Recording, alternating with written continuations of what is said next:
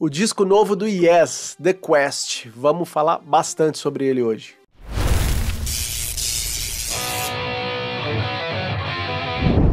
Fala aí pessoal, eu sou o Daniel Yasbeck, tô aqui com meu companheiro progressivo, que já até me chamou a atenção que ele não é só progressivo, mas aqui no canal ele é o cara do progressivo, Rafael Pertile, beleza, cara? Tudo jóia?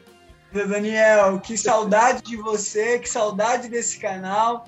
E fico feliz em ter sido chamado novamente aí. Espero que a galera tenha gostado. Pelos, pelos views aí, pelos comentários, tem uma, até uma galera chamando a gente para falar sobre outras bandas progressivas. Então, tô de volta. Muito bom, muito bom, cara. E deixa eu te explicar uma coisa aqui que, na verdade, eu tava te explicando antes da gente gravar, mas eu falei, vamos começar gravando, que eu já explico para todo mundo, né? Fechou. Rafa, eu fiz um, um é, dá uma tese de mestrado isso aqui, esse, esse, essa experiência que eu fiz. Por que que eu, por que que eu é, me forcei, né? Bom, estamos aqui, ninguém estava esperando o disco do Yes, eu pelo menos não estava. Eu lembro quando saiu a primeira música, eu demorei uns dias para ouvir ainda, eu não estava naquela empolgação, preciso ouvir, né? Já estava imaginando que viria uma coisa morna, a banda dos veinhos, sabe aquela coisa? E Gente, pandemia, não tava um clima muito bom para nada disso. E aí, tá, eu lembro que eu dei uma escutada e já tive umas impressões meio assim, aí depois saiu mais uma. Só que aí, o que que rolou? É, quando saiu a, primeiro saiu a Ice Bridge, que é uma música que eu lembro que eu achei bacana. Logo de cara eu já falei, opa, tem algo aí. Mas não me viciou. E depois veio uma que chama Dare to Know, que é o segundo single que eu já achei uma música bem mais bonita, assim, porém ainda morna, né? Mas eu achei, poxa, interessante, sabe? Começou a me interessar. Quando saiu o disco, por algum motivo que eu não sei te explicar, eu decidi, falei assim, cara, eu sei que se eu escutar esse disco uma vez só, eu vou achar que ele é tipo um nota 4, 5, que é aqueles disquinhos cansados, sabe? De banda que já não tem nada mais a oferecer, a banda toda dilacerada já, né? Já não tem quase ninguém, não tem nenhum original. Tem um cara da formação clássica, dois se a gente forçar muito a barra, a gente é, já fala sobre isso. E o Alan, e o Alan White. White. É, porque o Alan White tá um pedaço dele ali, né, cara? É, e a gente vai falar sobre isso, que eu até vou comentar em, em algumas faixas aqui. Quer dizer, na realidade, são todas as faixas. Eu vou falar um pouco sobre o Alan White, mas continua, por favor. Sim, sim. Eu já, eu já imagino, você, você mostrou suas anotações, falei, Ih, vai, vai sobrar para todo mundo. mas olha só que interessante. Eu falei assim, bom, cara, o Yes é uma banda muito importante para mim e eu vou fazer com eles como se eu tivesse comprado esse disco. Vou fazer como na era do CD. Você comprava, então você pagou ali, imaginei, sei lá, 60, 70 pau, porque ele é duplo, né? Ele tem um disquinho bônus. Então devia ser uns Oi, 60... apenas oito músicas. é duplo, né? É, duplo. é, porque eles colocaram, daqui a pouco a gente explica isso, mas tipo, tem três músicas que não se encaixariam na proposta. Eu, eu não entendi muito bem, tá? Falaram que era para poder lançar um vinil, eles teriam que se restringir a ter é, menos de 50 minutos de música, então o disco tem menos de 50 minutos e essas três músicas vieram num CD separado para ser uma coisa à parte, mas é desculpa meio que não colou. Mas vamos lá, o que, que eu pensei? Falei, cara, para eu saber se eu gosto ou não desse disco, eu tenho que fazer esse disco começar a fazer parte da minha vida, da mesma forma que os outros fizeram né? Que é uma coisa que até o Paul Stanley do Kiss ele fala que nenhum disco novo do Kiss vai ter uma relevância tão grande quanto os antigos, porque eles não vão fazer mais parte da vida das pessoas como aqueles fizeram. Então eu falei, deixa eu provar que esse cara tá errado em partes e vou fazer um disco novo ser muito parte da minha vida. E como que você faz uma coisa ser parte da sua vida? Não é só ficar ouvindo ele sem parar. É você ouvir em momentos chave, aqueles momentos marcantes, é, por exemplo, eu fui viajar, a primeira vez que eu levei meus filhos na praia. Na praia grande, frio pra caralho, tava horrível, tudo cinza. Mas foi uma coisa marcante. Esse disco foi a trilha sonora de ida, de volta. Então já começou a marcar, sabe? Outros momentos, assim, né? Pô, eu tô com uma banda nova e aí, tipo, indo pros ensaios, voltando. Então tá marcando esse período, né? indo pros shows, É, até mesmo em casa, eu comecei a viciar, comecei a querer ouvir esse disco toda hora. Toda hora me dá vontade de ouvir ele, sério. Eu, tô naquele período que eu escuto ele pelo menos uma vez por dia, assim, tá foda. É claro que eu já mostrei aqui que eu gosto do disco, porém, eu acho que é meio impossível alguém entender esse disco em poucas audições. Porque, como eu te falei, eu precisei tornar ele é, trilha sonora de vários momentos, e agora eu tenho um carinho muito grande, muito maior do que eu tenho pelos discos anteriores, que eu já estou planejando fazer isso também.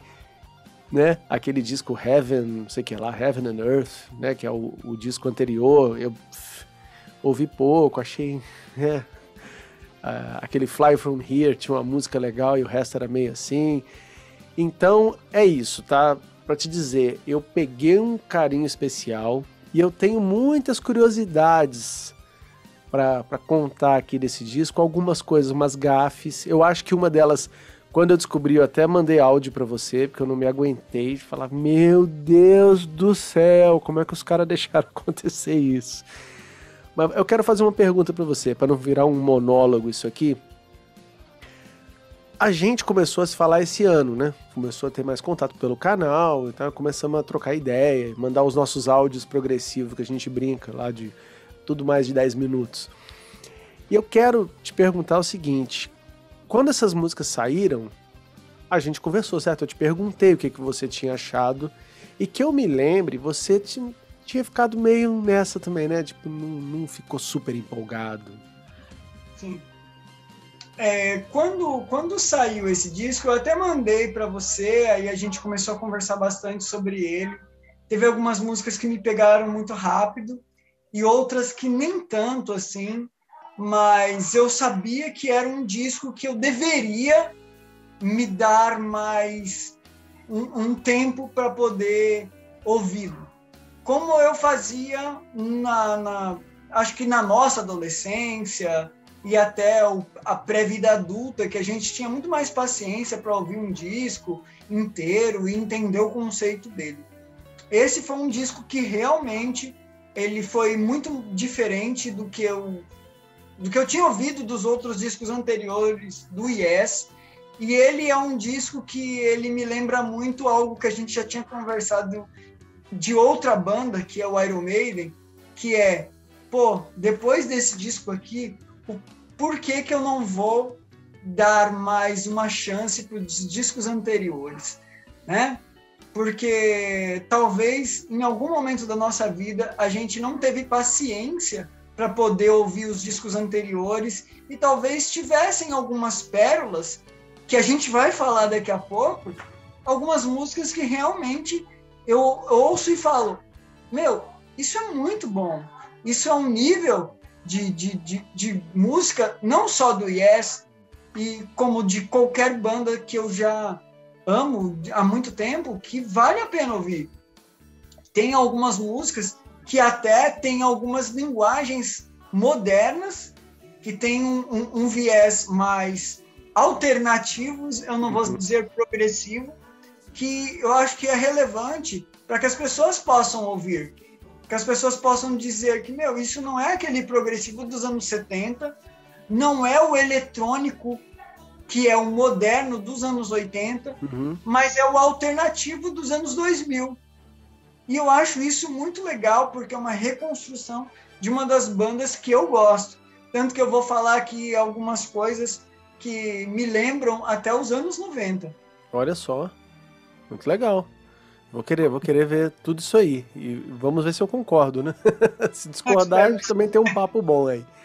Bom, uma coisa que a gente tem que falar é que realmente o Yes é um.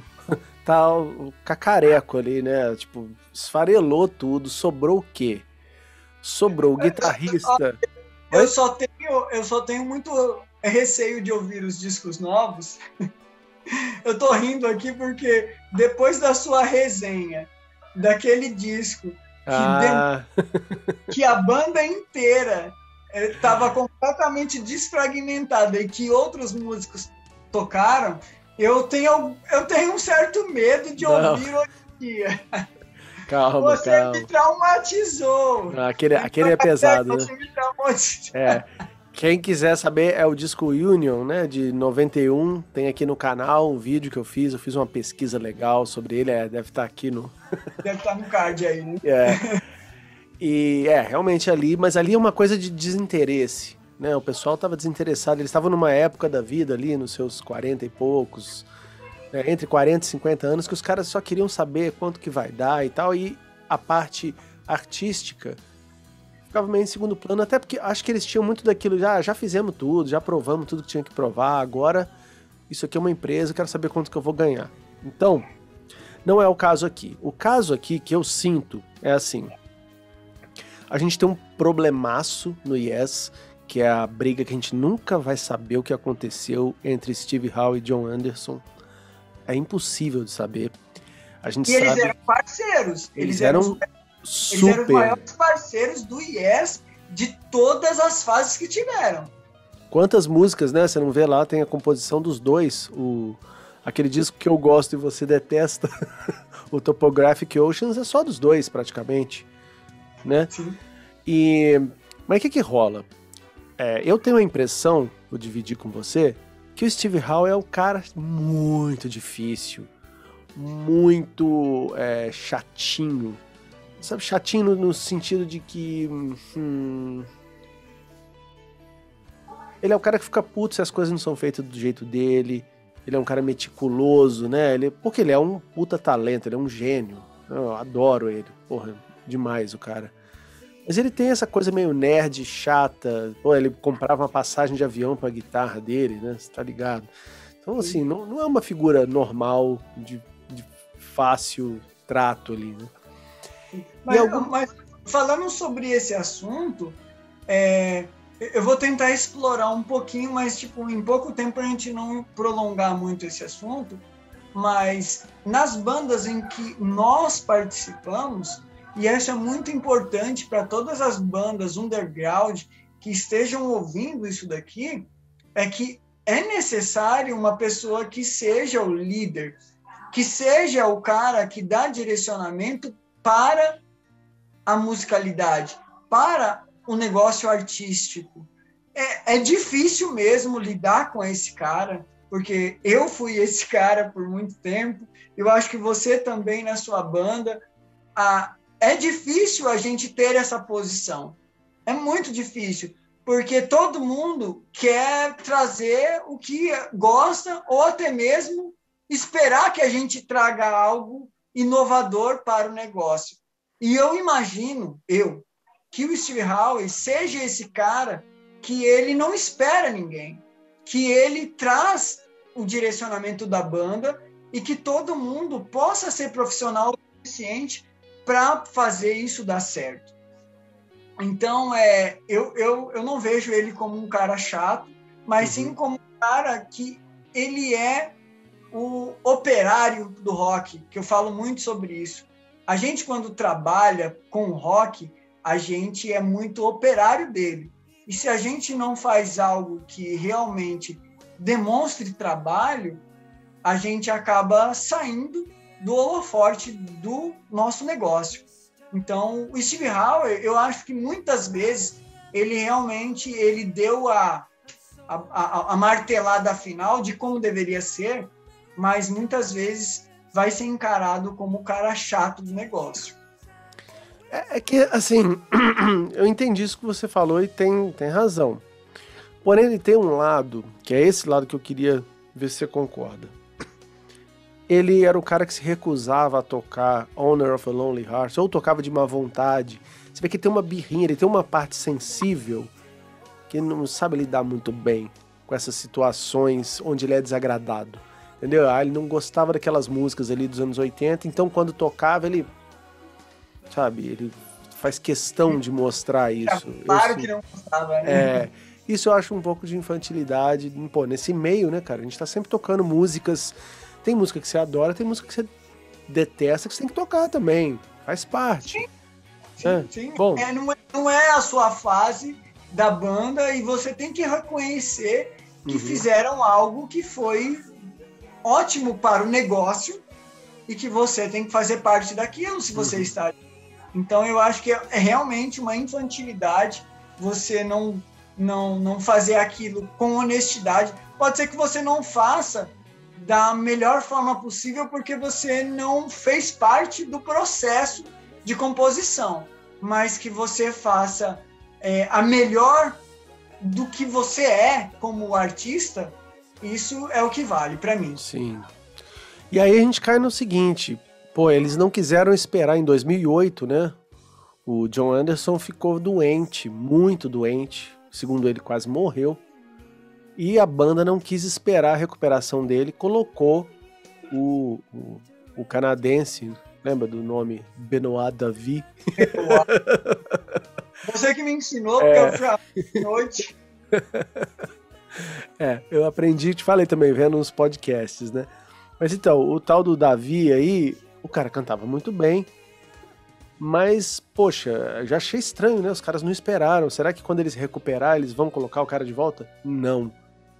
Em vez de colocar o cara de volta, e ele tá cantando bem pra caramba, prova disso é aquele show que saiu do, do da banda, né? Do, do, o segundo Yes, que é ele com o Trevor Rabin e o Rick Wakeman, aquele ARW. Eles lançaram. Não sei se você já assistiu, tem no YouTube completo. Puta imagem animal, som também perfeito. Cara, ele canta tudo ali, tranquilo, sabe? Com um timbre de voz muito bom, ainda mais pra idade, ele é muito velhinho já. E ele não voltou pra banda. Aí quando o Benoit ficou doente também, com problema na voz, também não esperaram, tiraram o cara, fizeram até uma grande de uma.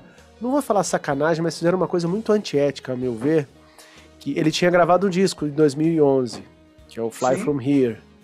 E o produtor, Trevor Horn, que era o compositor da música Fly From Here, né, do, da época do drama ali, depois de uns anos ele regravou, ele fez os vocais dele substituindo o do cara. Ele tirou o cara, ele reescreveu a história. Se você vai no Spotify para ouvir esse disco, só tem a versão com Trevor Horn cantando.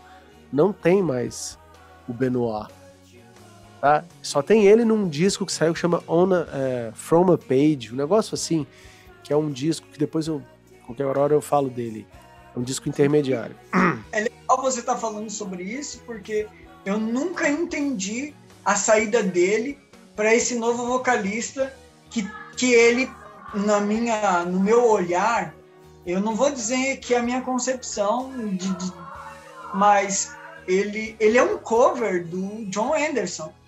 Ele, ele é muito, ele tem muito mais a identidade do John Anderson do que o Benoit tinha, porque o Benoit ele tinha uma, uma identidade muito própria. Quando eu fui no show do Yes e vi ele cantando, é, junto com o, o, filho do Rick Wakeman no teclado. Isso.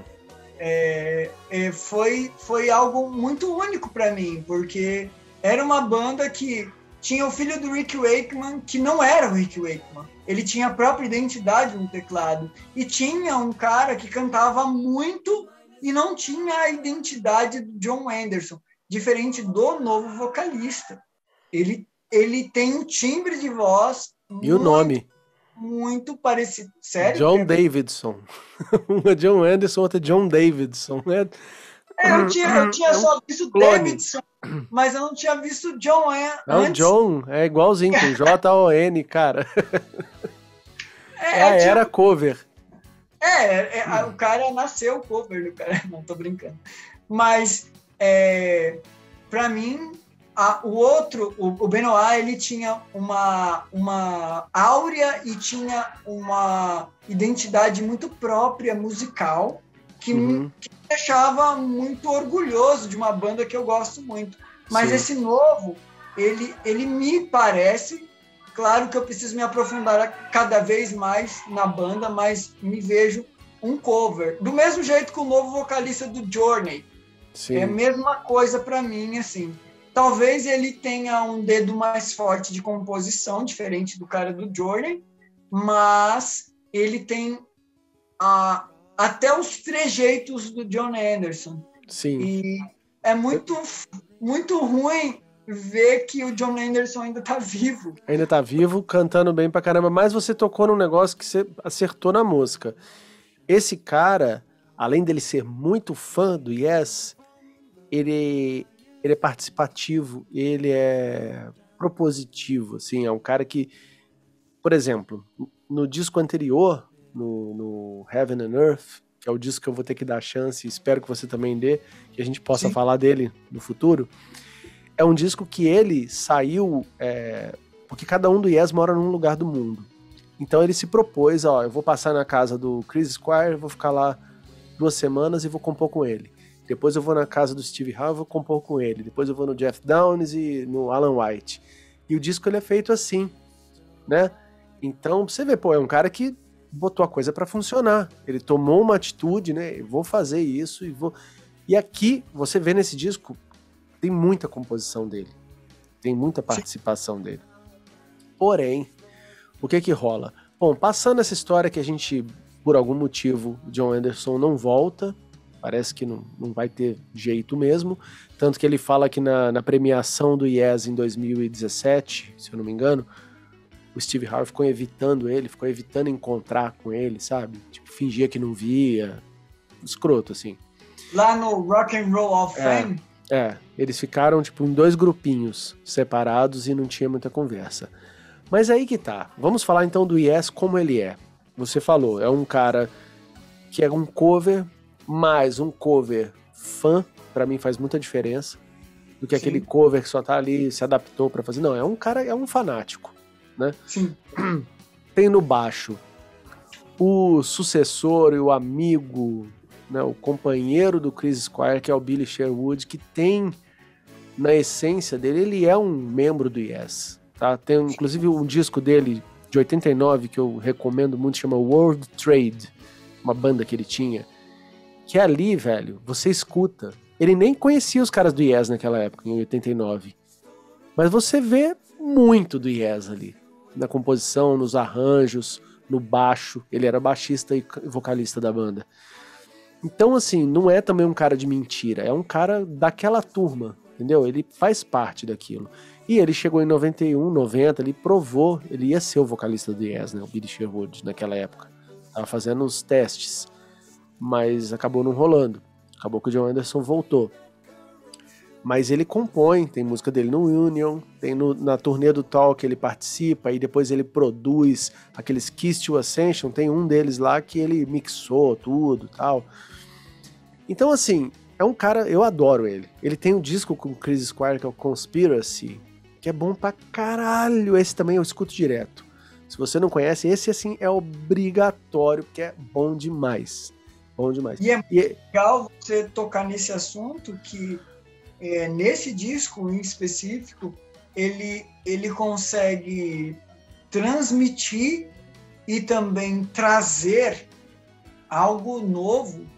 Ele consegue transmitir o que o Chris Squire era como baixista porque tem muitas linhas de baixo que são os tipos de linhas de baixo do Chris Squire, mas ele traz a própria identidade. Isso demonstra uma maturidade musical muito legal. Eu fiquei muito feliz de ouvir um som onde eu conseguia ouvir o contrabaixo de uma forma tão destacada como é o Yes, mas sem ser uma cópia, mas sim um tributo a um cara que fez sempre todas as linhas de baixo, que era o Chris Squire, e ainda trazer algumas novidades às linhas de baixo também. Muito bem, é muito bem sacado isso, porque é, é estranho, né? Um instrumento como o baixo, a gente teve essa mesma impressão. Eu também, exatamente isso. E eu te falo assim, é, eu ouvi muitas entrevistas, eu só eu procuro muito isso, né? No YouTube eu estou sempre procurando entrevista dos membros de banda. E eu vi entrevista com o Billy, ele falando da época que o Chris Squire estava no hospital para morrer já, já sabia que ia morrer. E que ele ligou e falou: Olha, cara, não contou que estava tão mal, mas ele falou, né? Poxa, a banda, pô, não queria deixar os caras na mão, sabe? E aí o Billy falava: Não, cara, pô, fala com os caras, você é o Chris Squire, você tem que cancelar tudo, que você tem que se curar. Ele é, mas, pô, eu precisava de alguém aí, porra podia alguém me substituir? Ele, não, você é insubstituível. Aí depois da terceira, quarta vez que ele falou com ele, ele falou: Cara, você não tá entendendo? É para você entrar na banda no meu lugar, cara. Você não tá entendendo? Aí disse que ele levou um choque, que aí ele se ligou que o negócio era muito sério e que realmente ele estava passando o bastão e confiando a ele esse, esse posto. Esse legado, né? Cara, é uma barra pesadíssima, velho, porque por um lado você vê, ele ama a banda, ele é fanático, ele sabe fazer, e ele tem o aval e o pedido no leito de morte do cara, do grande, né, o ídolo, é o que todo mundo gosta, é o Chris Squire, é o principal da cara, banda. é a mesma coisa do Steve Harris, do Iron Maiden, passar o bastão para alguém. É. O Chris Cryer, ele era o Steve Harris do, do yes. yes. Verdade. É isso. Ele, ele foi o cara que deu a direção desde o início e nos momentos mais difíceis da banda, ele foi o cara que inovou nos anos 80 para que a banda não se tornasse algo descartável, algo que fosse obsoleto. Ele foi o cara que segurou o bastão. E é o que eu sinto do Steve Harris. Ele é o Steve Harris do Yes. Isso. Falou e disse. E aí, com esse peso, imagina, o cara, o Billy Sherwood, ele tem muita experiência musical. Não só ele fez os discos de banda dele, tem muitos discos solo. Ele tem um projeto que chama Circa, né? Circa, que é com o Tony Kay no teclado. Tinha o Alan White no começo, agora não tem. E tem aquele guitarrista que era do, do disco Union, o Jimmy Hong, é um cara que toca com ele, é amigo dele de infância. Inclusive cuidou dele. É, o cover do Steve Howe. Eu já vi entrevista com esse cara, ele falou que ele cuidava do Billy Sherwood quando ele era neném. Tipo, o cara oh, tinha lá seus 6, 7 anos e, e ele cuidava do bebê. Então eles são assim, tem uma, uma história longa juntos. Baby Driver. É. Mas então, o que que rola? É... Só lembrar. Ah, o Billy Sherwood ele também teve, ele produziu muita coisa. Tem aqueles discos tributos dos anos 90, anos 2000, tudo passou por ele. Ele trabalhou muito com Bob Kulick, irmão do Bruce Kulick, fazendo os tributos a várias bandas. É, então ele é um cara muito, muito vivido já. Ele não é um cabação, assim, um Zé Mané, como muita gente tem a impressão de que é. Só que ele sabe, por causa disso, ele sabe muito bem o lugar que ele tá e a encrenca que é. Ele fala, velho, tanto que ele se recusa a tocar aquela música Awaken com o baixo de três braços. Ele falou, velho, se eu fizer isso, eu vou levar tomate na cabeça, eu não posso. Ele tá sempre medindo o quanto ele deve ser respeitoso ao legado e fazer parecido, e quanto que ele tem que botar do tempero dele é exatamente o que você falou. É, é, bem feito porque ele pensa muito, ele tem muita preocupação com isso. Ele não quer tomato, né, cara? Né? exatamente, né? E... boa, boa. Bom, mas vamos falar então. Estávamos falando lá, tem esse cara no baixo, tem o cover no vocal, o Steve Howe, que é, porra, mestre, né? Na guitarra. No teclado, nós temos nosso amigo, que chamamos a vida inteira de Geoff, mas é Jeff, né? O Jeff Jeffinho, Downs.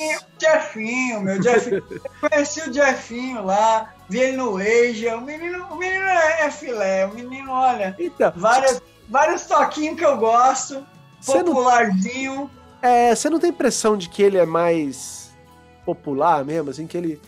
Tipo, ele vai ouvir uma música ali do, do Relayer, ele vai fazer uma versão um pouco mais simples, assim, só uns acordes, sabe? ele vai cara, fazer. Ele vai fazer. Tum, tum, tum, tum. Mas eu gosto disso, cara, porque assim, ele é um cara popular, ele não é populista. Tá. Né? Eu não vou entrar em, em política dessa vez, porque muita gente aí reclamou nas outras vezes mas todo mundo sabe a minha posição. É, ele é popular. Ele é um cara que ele toca para quem está ouvindo e deixa todo mundo feliz com o que ele faz. E uhum. não só no Yes, como em todas as bandas que ele toca e que ele sempre tocou. E isso é muito gostoso, porque o cara ele soube dosar a técnica com fazer algo que vale a pena para que as pessoas tenham entretenimento. Eu gosto muito dele tocando, desde uhum. sempre, desde a da primeira banda dele, lá, o Buggles, e depois com o Asia. O Asia eu acho que é o ápice dele da, da não técnica e sim da evolução na transmissão da, da mensagem de uma forma simples e de fácil absorção. Então, é, eu acho que, que o Jeff Downs é um cara que me parece ser muito é, espontâneo na arte dele. Eu gosto muito de gente assim, que quando faz a arte, que ele não é um cara enfadonho, que ele precisa transmitir uma técnica, mas sim ele tem a técnica, mas ele faz algo que parece ser simples, sim. mas na real não é. Não é nem um pouco simples. Mas e cara, parece. você pensando bem, essa dupla, né, do Buggles, que era ele e o Trevor Horn, eles nos anos 70 fazem um hit gigantesco, que já prova que eles manjam do, do assunto, e nos que anos 80. É Pré-wave, né? Sim. E nos anos 80, um faz o Hit of the Moment e o outro faz o, né, o Honor of Lonely Heart. Tipo, eles estão encabeçando esses projetos. O 90 125. Que serão as referências para a próxima geração da música, é. do rock. Sim. E eu acho que por isso que esse cara tem tudo com o Steve Howe, assim, de respeito. Ele não estaria ali à toa, né? Ele, ele deve respeitar demais esse cara. E a gente vai entrar num assunto delicado daqui a pouco que onde esse respeito aí deve ter salvado a pele dele. Mas ó, e temos o último assunto, bateria, né? O Alan White, eu não sei exatamente o que ele tem, né? Alguma doença, alguma coisa assim. Que assim, ele envelheceu muito nos últimos anos, né? Tipo, ele. sério, ele saiu do, daquela fase coroa para um velhinho, muito velhinho, assim, muito, né? É chato a gente ficar falando, mas tipo, meio gagá, sabe? Você vê que o cara é, não quase tá o, o, o, Charles Watson, né? Do. do... Rolling Stones? Que morreu agora, né? Charlie Watts. Watts. Isso, isso. É, só que o Charlie Watts ainda tinha mais uma uma coisa mais jovial ainda, cara. O Alan White tá assim, ó. Ele fala assim, sabe? Meio. Eu acredito meio que ele tá. Né? É, eu acredito que ele tá muito doente. E eu vi algumas filmagens de show onde ele tá praticamente numa bateria do Gugu, assim, sabe? Aquele prato e caixa, assim, ó. Tá, tá. E o outro baterista, com a puta batera lá suando tanga lá para fazer as coisas. E aí eu falo, o outro baterista, o nome dele é Jay. Como é que é? Jay Shellen. Deixa eu ver se é isso mesmo. Uh, vamos lá, Daniel. Onde que tá o negócio? É, bom, é um baterista que ele vem da turma do Billy Sherwood, porque ele tocou na banda World Trade desde 95. É Jay Shellen, isso é o nome dele. Puta baterista bom pra caralho. No disco ele tá acreditado como percussão e o Alan White como bateria. Mas percussão, bateria é percussão, né? Mas a gente vai falar sobre isso no disco, porque eu, eu, pelo menos nas audições que eu tive do disco, eu não estou escutando, tá? Se você disser para mim, Rafa, não, você tá louco, mas eu não ouvi em nenhum momento uma bateria orgânica, uma bateria acústica. É eu mesmo? ouvi baterias eletrônicas. Mas eu não sei se é a mesma concepção que você teve sobre o disco. Tanto que tem uma música aqui que para mim tá tão bateria eletrônica que eu falei, vou falar com o Daniel porque eu não entendi isso. V vamos chegar lá. Quando a gente for falar das faixas, a gente me, me cobra isso. O que eu percebi no disco, no geral, é que é uma bateria em segundo plano, cansada, e meio maquiada para não ficar mesmo evidente o que está acontecendo ali. O Alan White é maravilhoso baterista, né? Pô, ele é um cara importante, ele tem um estilo eu gosto muito. Acho até mais interessante ele tocando no Yes do que o Bill Bruford, apesar do Bill Bruford ser melhor tecnicamente e tal. Como o Alan White participa de discos que eu gosto mais, né? Do miolo ali, eu gosto bastante dele. Eu dou muita moral para ele. Mas, vamos lá.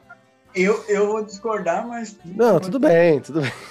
tudo bem. É gosto, é gosto. Eu, o, o, Bill Bruford foi para mim uma, uma escola musical, porque mesmo sendo guitarrista, eu sempre fui muito apaixonado por bateristas que têm identidade, que uhum. eles fazem é, uma coisa que nós como guitarristas fazemos muito que chama riff, né?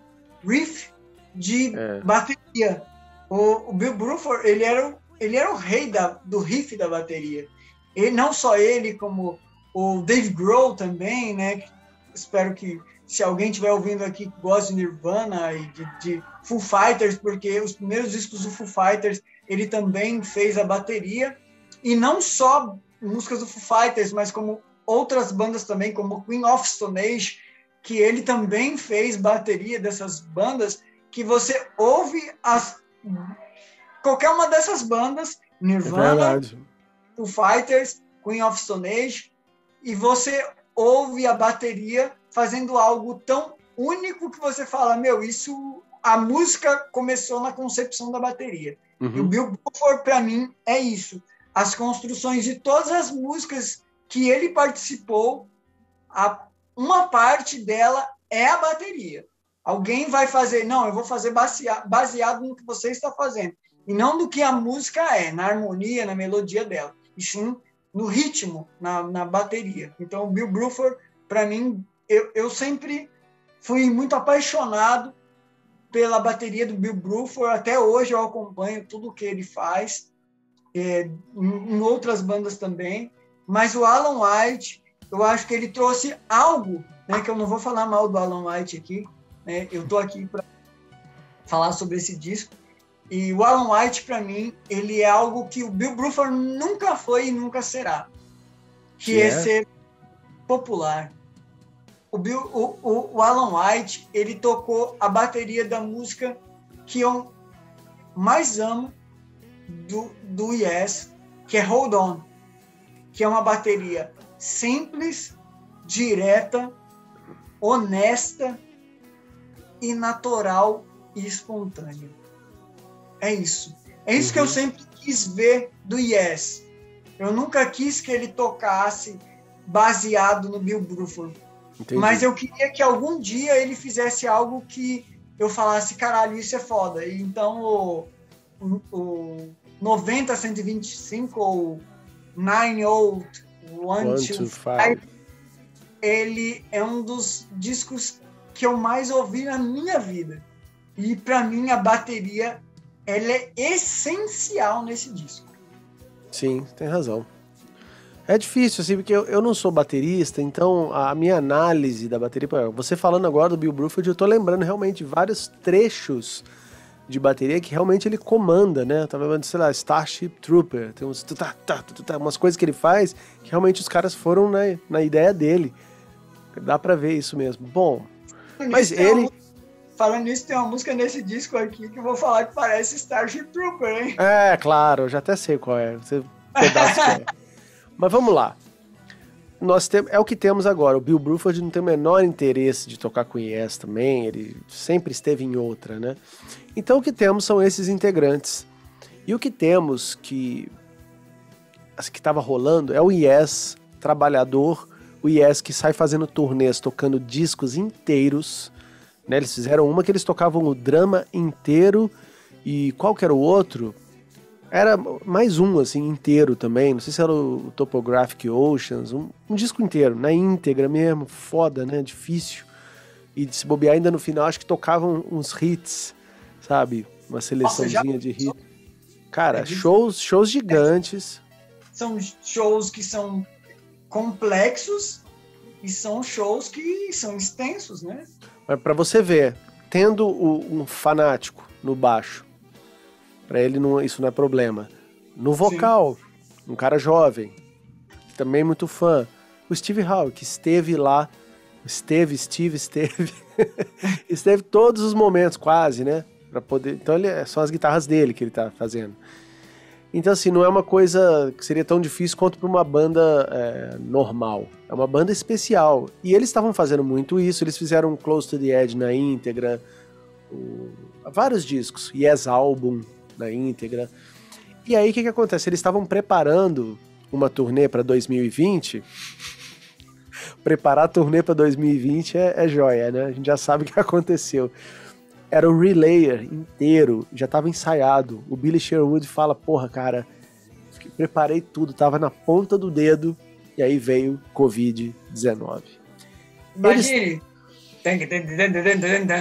Porra, hein? Olha. É, meu. O cara ficou lá treinando um tempão.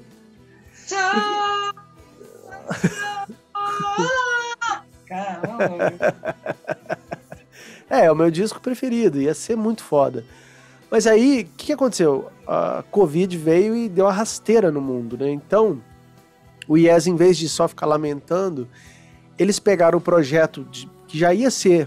Isso é interessante. O disco deles já tinha uma proposta de ser uma coisa que eles iam fazer meio pela internet, de em vez de se juntar todo mundo no estúdio, eles iam cada um tentar fazer suas partes, sabe, separadamente. Talvez no, no, no futuro assim eles iam se juntar para gravar, né?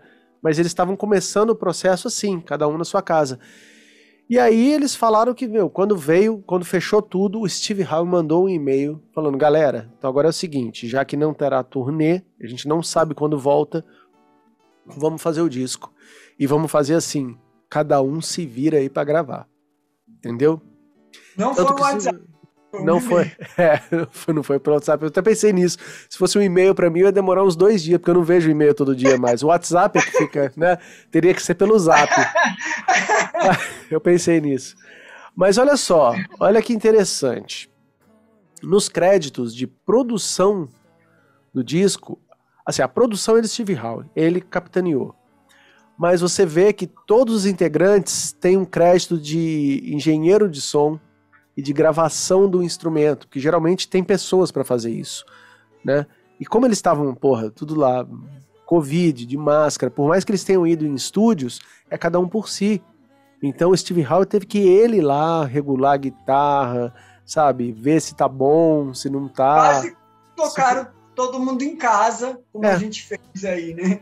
Exatamente. Como a gente fez no, na, nesse período de pandemia que a gente Exatamente. gravava e mandava as trilhas em algum software para alguém, ou Reaper, ou Pro Tools, e ó, é, esse é o, esse é o som. Isso mesmo. Só que eu até tinha achado que, pô, eles iam ter feito em casa, mas como o Yes é uma coisa, porra, muito, né, grandiosa e tem grana envolvida pra caralho, eles acabaram indo na hora do vamos ver, na hora da gravação final, cada um foi realmente para um estúdio fazer isso, com exceção de uma música que você vai ver, quando chegar nela eu falo, que o vocal do John Davidson tava tão legal. Davidson, eu falo Davidson, pensando que tem um D, mas não tem, é Davidson. Ele, eles usaram o vocal demo dele, vocal feito realmente no home studio. Tá? Quando chegar na hora dela eu falo. Aí o que, que rola? Vamos lá. O Steve Howe manda um e-mail e fala: Ó, galera, precisamos levantar material aí. Aí vem a pressão, né? O Billy Sherwood vira, olha e fala: Cara, eu já gastei todas as minhas músicas nos 15 projetos que ele. Ele tem muito projeto, cara. Tem uma banda que chama Ark of Life, que é ele e o John Davidson juntos. Tinha acabado de lançar um disco só de composições dos dois, sabe? Coisas que serviriam pro Yes. E ele tinha feito também um. um ele faz uns discos de. É, como é que era? Progressivo em casa, um negócio assim que ele pegou também, compôs um monte de música para artistas gravarem remotamente. Tem participação do Todd Rundgren e outros. Uau! Todd é foda. É, é, é bem e, massa. Se puder ouvir também, o Gentle Giant tem uma uma, uma ah. um, um, som aí depois o o nosso amigo Daniel pode colocar aí, que é um compartilhamento de vários músicos tocando Proclamation do Gentle Muito legal, né? Muito legal. Que muito é legal, sensacional e um trecho do meio tem os, os integrantes da, desde, da, formação, da, da, banda, da formação. Muito legal. Ah, você, viu que, você viu que tem o filho do Carlinhos Brown tocando? Não. Tem mesmo? Sim. O filho do Carlinhos Brown, ele é um dos. Depois você procura. Isso é legal para quem está aqui com a gente o filho do Carlinhos Brown é um dos caras que mais é apaixonado por rock progressivo do Brasil. Olha. E ele tocou e toca com várias bandas é, tudo que há de progressivo dos anos 70. Tanto que ele já tocou na Catedral da Sé, que quem aqui é de São Paulo, ou quem não conhece São Paulo, a Catedral da Sé é um, é um dos pontos turísticos de São Paulo. Ele tocou Close to the Age com a banda a banda é, de, do Rio de Janeiro, é, eu não vou lembrar agora o nome da banda, Dônica, Dônica, eles tocaram aqui no, no na, na Catedral da Sé Close to the Age. Poxa. Então, e ele tocou Ele é baterista? Não, ele é, ele é guitarrista. Guitarrista. guitarrista. Poxa, eu vou ter que ver agora pensando nisso. Eu vi um outro cara que eu conheço lá, chama Man, Mano Bap, que ele é do cover do Frank Zappa. Tem um cover do Frank Zappa aqui no Brasil que é muito famoso. É Central Scrutinizer, que chama. E o cara, ele. Eu já gravei ele, ele é locutor. Então, na época que eu trabalhava no estúdio de publicidade, eu gravei ele fazendo locução. Eu nem sabia, eu vi o cara lá no, no Gentle Giant tocando baixo. Sabe, ele aparece lá tocando. Bom, mas vamos. É, é muito legal a gente falar sobre os artistas brasileiros, e tem muitos artistas brasileiros que, além de fazer o seu próprio trabalho musical, tocam de formas magníficas um rock progressivo. Hoje a gente está falando de rock progressivo e procurem. No Brasil tem muitos artistas que tocam a sonoridade progressiva dos anos 70, 80 e com essa linguagem mais hi-fi que a gente diz, moderna. Então uhum. procurem, pessoal. O Brasil é, é, o, é para mim, é, na minha concepção, é o ápice da, da musicalidade. A gente pode falar que a Inglaterra é legal, os Estados Unidos é legal, mas o Brasil tem algo de. Nós somos é, operários, a gente é inovador, a gente é lutador, a gente é. A gente gosta de fazer o que a gente faz. Não é, não é que, que vem da alma, é que a gente ama tanto fazer o que a gente faz, que a gente faz com excelência e algo tão diferente que eu sempre que posso falo para as pessoas: ouçam a música brasileira. Ela é natural, espontânea e visceral. Que eu acho que é isso que é a música. Muito bom, muito bom. Eu vou agora escutar essa banda que você falou, que ele tocou que eu nem conhecia. Legal, vai, vai, vai dando umas pitadas aí de, de dicas, que é muito bem-vindo isso para a galera e para mim também. Bom, vamos começar aqui a falar do disco em si. Porque, como eu falei, né, nessa coisa de mandar música para cá, música para lá, eles foram coletando o repertório para o disco. E aí, vamos falar, vamos entrar agora nesse mundo e falar sobre uma gafe, né, gigantesca que eu nunca vi nada igual na minha vida, que é a primeira música de Ice Bridge, onde aconteceu o seguinte, meus amigos, preparem-se. Pega a sua cerveja, como o Rafa já pegou, e lá vem a história. Bom, nosso amigo Jeff Downs, nos anos 70, trabalhava fazendo jingles para publicidade. Né? Um tecladista ali, poxa, muito é, como é que vou dizer, de muita qualidade, né? O cara, o cara manja muito. O cara, o cara é solicitado, né? Solicitado. Que, que, todo mundo queria que ele tivesse junto. Sim, principalmente porque naquela época o tipo de música que se fazia para isso era o som moderno do período, que era o que ele fazia. Coisa de teclado, né? Coisa eletrônica tal. E aí ele tinha umas fitas dessa época, com o material dele, muita coisa que ele compôs, algumas que foram utilizadas e outras não, né? São é o portfólio do cara, as fitas lá. Quando chegou a hora de fazer esse disco, ele resolveu dar uma olhada ali, né? Como muito músico faz, né? Deixa eu ver umas coisas antigas para ver se tem uma ideiazinha ali que eu não usei e que pode soar mais é, rejuvenescida, né? Porque é um negócio de quando você era jovem. E ele achou uma musicaça. Ele falou: Nossa, essa música aqui vai ser boa para abrir o disco do Yes. Olha, vai ser foda, hein? que legal que eu não usei isso aqui antes, tal. Aí chega, manda pro Steve Howe, né, mandar um MP3 lá, olha só que filé. E os caras, puta que pariu, vai ser, vai abrir o disco, vai ser a música de trabalho, cara. Vamos deitar e rolar. Algo único. É, vai ser, cara, vai ser um negócio assim, vai, vai chamar muita atenção, né? Vai resgatar aqueles fãs mais antigos do Yes, porque ela tem um vigor. E aí foram lá, produção, Steve Howe trabalhou em cima da música, botou várias frases de guitarra. O John Davidson foi lá, fez letra, uma letra bacana, uma melodia. Steve Harris fez frases de guitarra, ele não frases fez de guitarra. Não, calma. não fez base nenhuma. Base nenhuma. Então, mas fez aquelas frasinhas que eu adoro as frases dele de guitarra, por mais que são gratuitas, né? Mas agora que eu acostumei, eu adoro todas. Aí o, o John Davidson foi lá, fez uma letra e uma melodia que eu já vi muita gente metendo pau aí nas, nas resenhas, que fala que ela é muito. que ela não tem nem pé nem cabeça. E tem. E justamente por ela ter. Ela tem uns saltos de intervalos de melodia, que ela não é o o esperado, né? Que a gente chama de grau conjunto, tipo. Uma notinha depois da outra. Não. Ela. Ela faz uns movimentos doidos assim.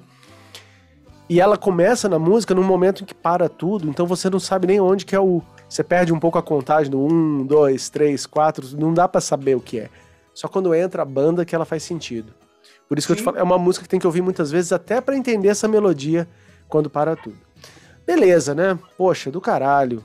Galera ali, Billy Sherwood fez o baixo, que é muito. É... Como é que se fala? É... Influenciado por Chris Squire mesmo, né? Que nos remete ao e, Roundabout. E, é, e para mim, é, falando aqui, uma das, nossas, das minhas anotações é que o baixo é o destaque sem sombra de dúvida, dessa música. Ele é lindo, bem feito, é, de bom gosto. Ele, ele, ele me traz, me remete Chris Squire, mas em muitos momentos algo completamente diferente e novo do que eu ouvi do Yes. Então é muito de bom gosto. Então quem for ouvir essa música vai é, se identificar muito com o baixo, é muito destacado, muito na cara e que é muito bonito, muito bem feito. Isso mesmo. Concordo pra caramba. E assim, você vê que, poxa, o Jeff Downes levou a música e eles construíram, né, alguns andares em cima dessa, desses pilares básicos ali. Beleza. Aí lançaram a música. Lançaram a música para surpresa de muita gente. E muita gente logo de cara que gosta de, de pescar plágio, né? Como a gente gosta também, né? De opa, isso parece tal coisa. Começaram a falar que o começo, que é. Parecia muito com aquela música do Emerson Lake Palmer, que é Fanfare for the Common Man, né? Que é. Como é que é mesmo? Falar isso. São as notas meio parecidas. Sim. Mas. Mas é progressivo, pô. É. Meu, assim, os caras são ingleses, os caras têm as mesmas referências musicais é, medievais e para mim tá ok. E tudo bem, e até aí, por uma similaridade dessa, ok. Só que começaram nos comentários maldosos de YouTube, começaram a falar que parecia muito com uma música chamada uh, A Dawn of an Era, do Francis Monkman, um compositor dos anos 70 ali. E começaram a falar isso e, poxa, vamos ver, né? O que que se parece? Será que é um, um riffzinho, uma, uma frase dessa, assim, né? De teclado? Uma coincidência, né? É, uma coisa, o pessoal tá pegando no pé. Aí a gente vai ouvir. E surpresa! É igual! É tudo igual! O que não é igual é o vocal né, o baixo, mas assim, os teclados todos, todas as frases, todas as mudanças de acordes, os andamentos, a batida, é tudo idêntico, idêntico, é The Dawn of an Era. Francis Monkman. Coloquem no YouTube. Ah, bicho, vocês me Cara, e aí o que, que aconteceu? Enganaram, me enganaram, seus safados. E nessa hora, eu imagino o Jeff Downs lá lendo os comentários e. Caralho, fudeu. Por que que aconteceu? Na fitinha dele, isso que, cara, é, é muito doido, né? Você lembra da fita cassete? No caso dele era aquelas fitas de rolo, né? O cara arquivava as coisas ali, a master. Eu, eu, eu gravei muito tempo com fita cassete. É, né? Então. E o que acontecia muito é que você tinha uma coisa gravada e depois você gravava por cima. Sim. Eu acho que no caso dele, o que, que aconteceu? Ele tinha o disco desse cara gravado e ele foi gravando as ideias dele pra fazer lá a massa dele por cima. E acabou uma hora, e por coincidência, uma obra do destino, a música dele deve ter acabado bem no momento que, quando ele parou de gravar, começava essa outra, então ele achou que era dele também, depois de 40 anos. Ele ouviu aquele monte de música, uma atrás da outra, devia ser um, um estilo similar ao que ele fazia. E ele, poxa, que música legal que eu fiz, nessa fita tá falando que são ideias minhas, essa aqui é minha. Levou, fez todo esse trampo para descobrir que era uma música já lançada, é um cover. Então o Yes pegou uma música já lançada, trabalhou. Eles nunca fariam isso de propósito. Né? Eles não fariam, ó, vamos lançar uma música de trabalho, vamos pegar uma coisa lá dos anos 70 que seja legal e, e falar que é nossa. Porque, inclusive, no começo tinha lá compositores, John Davidson e Jeff Downs. E aí, quando ele viu, ele falou: Não, essa música é minha. Aí ele teve que ligar pro cara. Chegaram num acordo. Ele, ele viu que a música realmente era do cara, com aquela gravação e tudo. E foi lá e deu um crédito de composição meu ele. Que vergonha. É uma vergonha, né? Eu fico imaginando o e-mail que o Steve Howe deve ter mandado pra ele, né? Caralho, velho, você não conferiu essa porra antes, meu. Como é que você faz isso? Não é uma bandinha, é o Yes, porra. Já tá todo Pensa. mundo. Pensa, o Steve Howe, mano. Nossa, É o- velho. É o Steve. Pensa no esporro. Por isso que eu te falo, é muito importante o respeito que o Steve Howe tem por esse cara. Se fosse um outro, se fosse o estagiário ali, né, o cara novo na banda, tinha rodado, cara. Tinha rodado, cabeças iam rolar. Mas é, é triste, né? Eu acho uma história cabulosa, assim. E, agora, muita gente pode não querer dizer nada, mas pra gente que é músico e tá sempre compondo, com medo até de, cara, será que eu tô. Será que isso aqui já existe, né? o cara realmente fazer uma música inteira em cima de outra que já existia sem saber é o, é o Mas- auge mas- da. Que isso é um conceito de nós músicos modernos, sabe? Nós músicos modernos a gente tem uma, um conceito muito é, formado do que a gente vai fazer e, e o medo da gente fazer algo que já existe. Não porque a gente pode ser um cover de alguém ou um plágio, Hum, mas sim porque a gente não quer ser datado.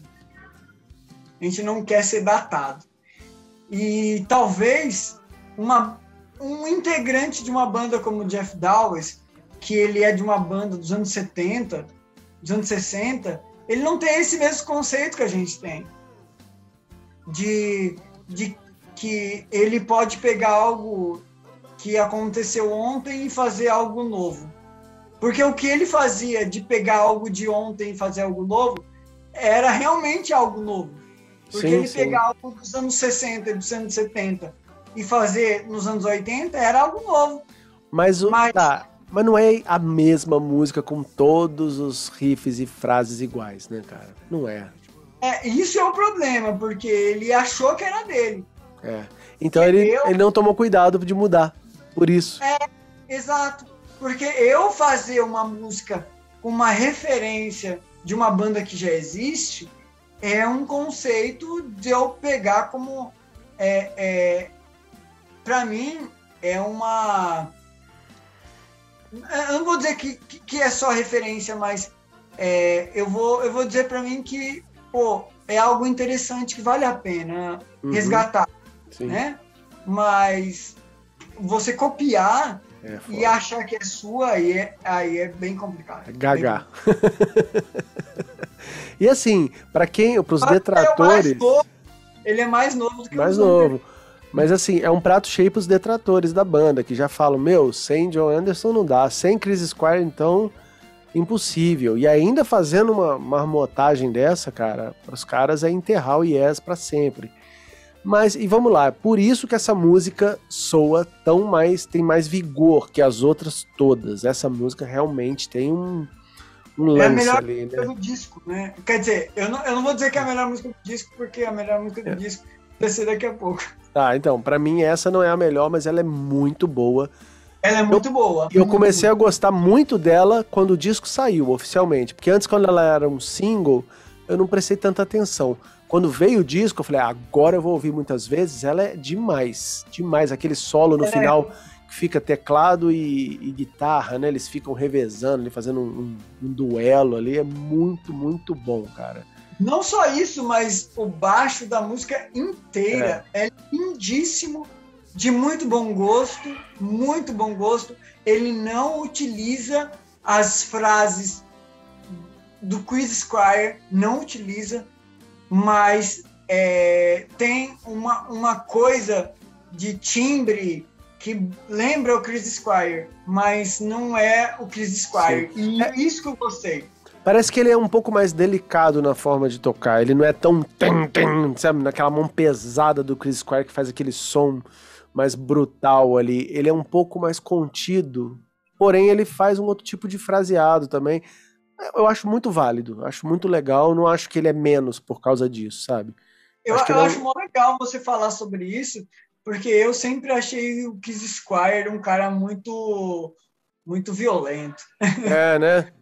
Cara, tipo, fodão, assim, sabe? Ele, ele, ele sempre foi o cara que, tipo, ele não mediu nunca o timbre dele e nem o, a altura do baixo dele. É, Ele, os caras falam cara- isso.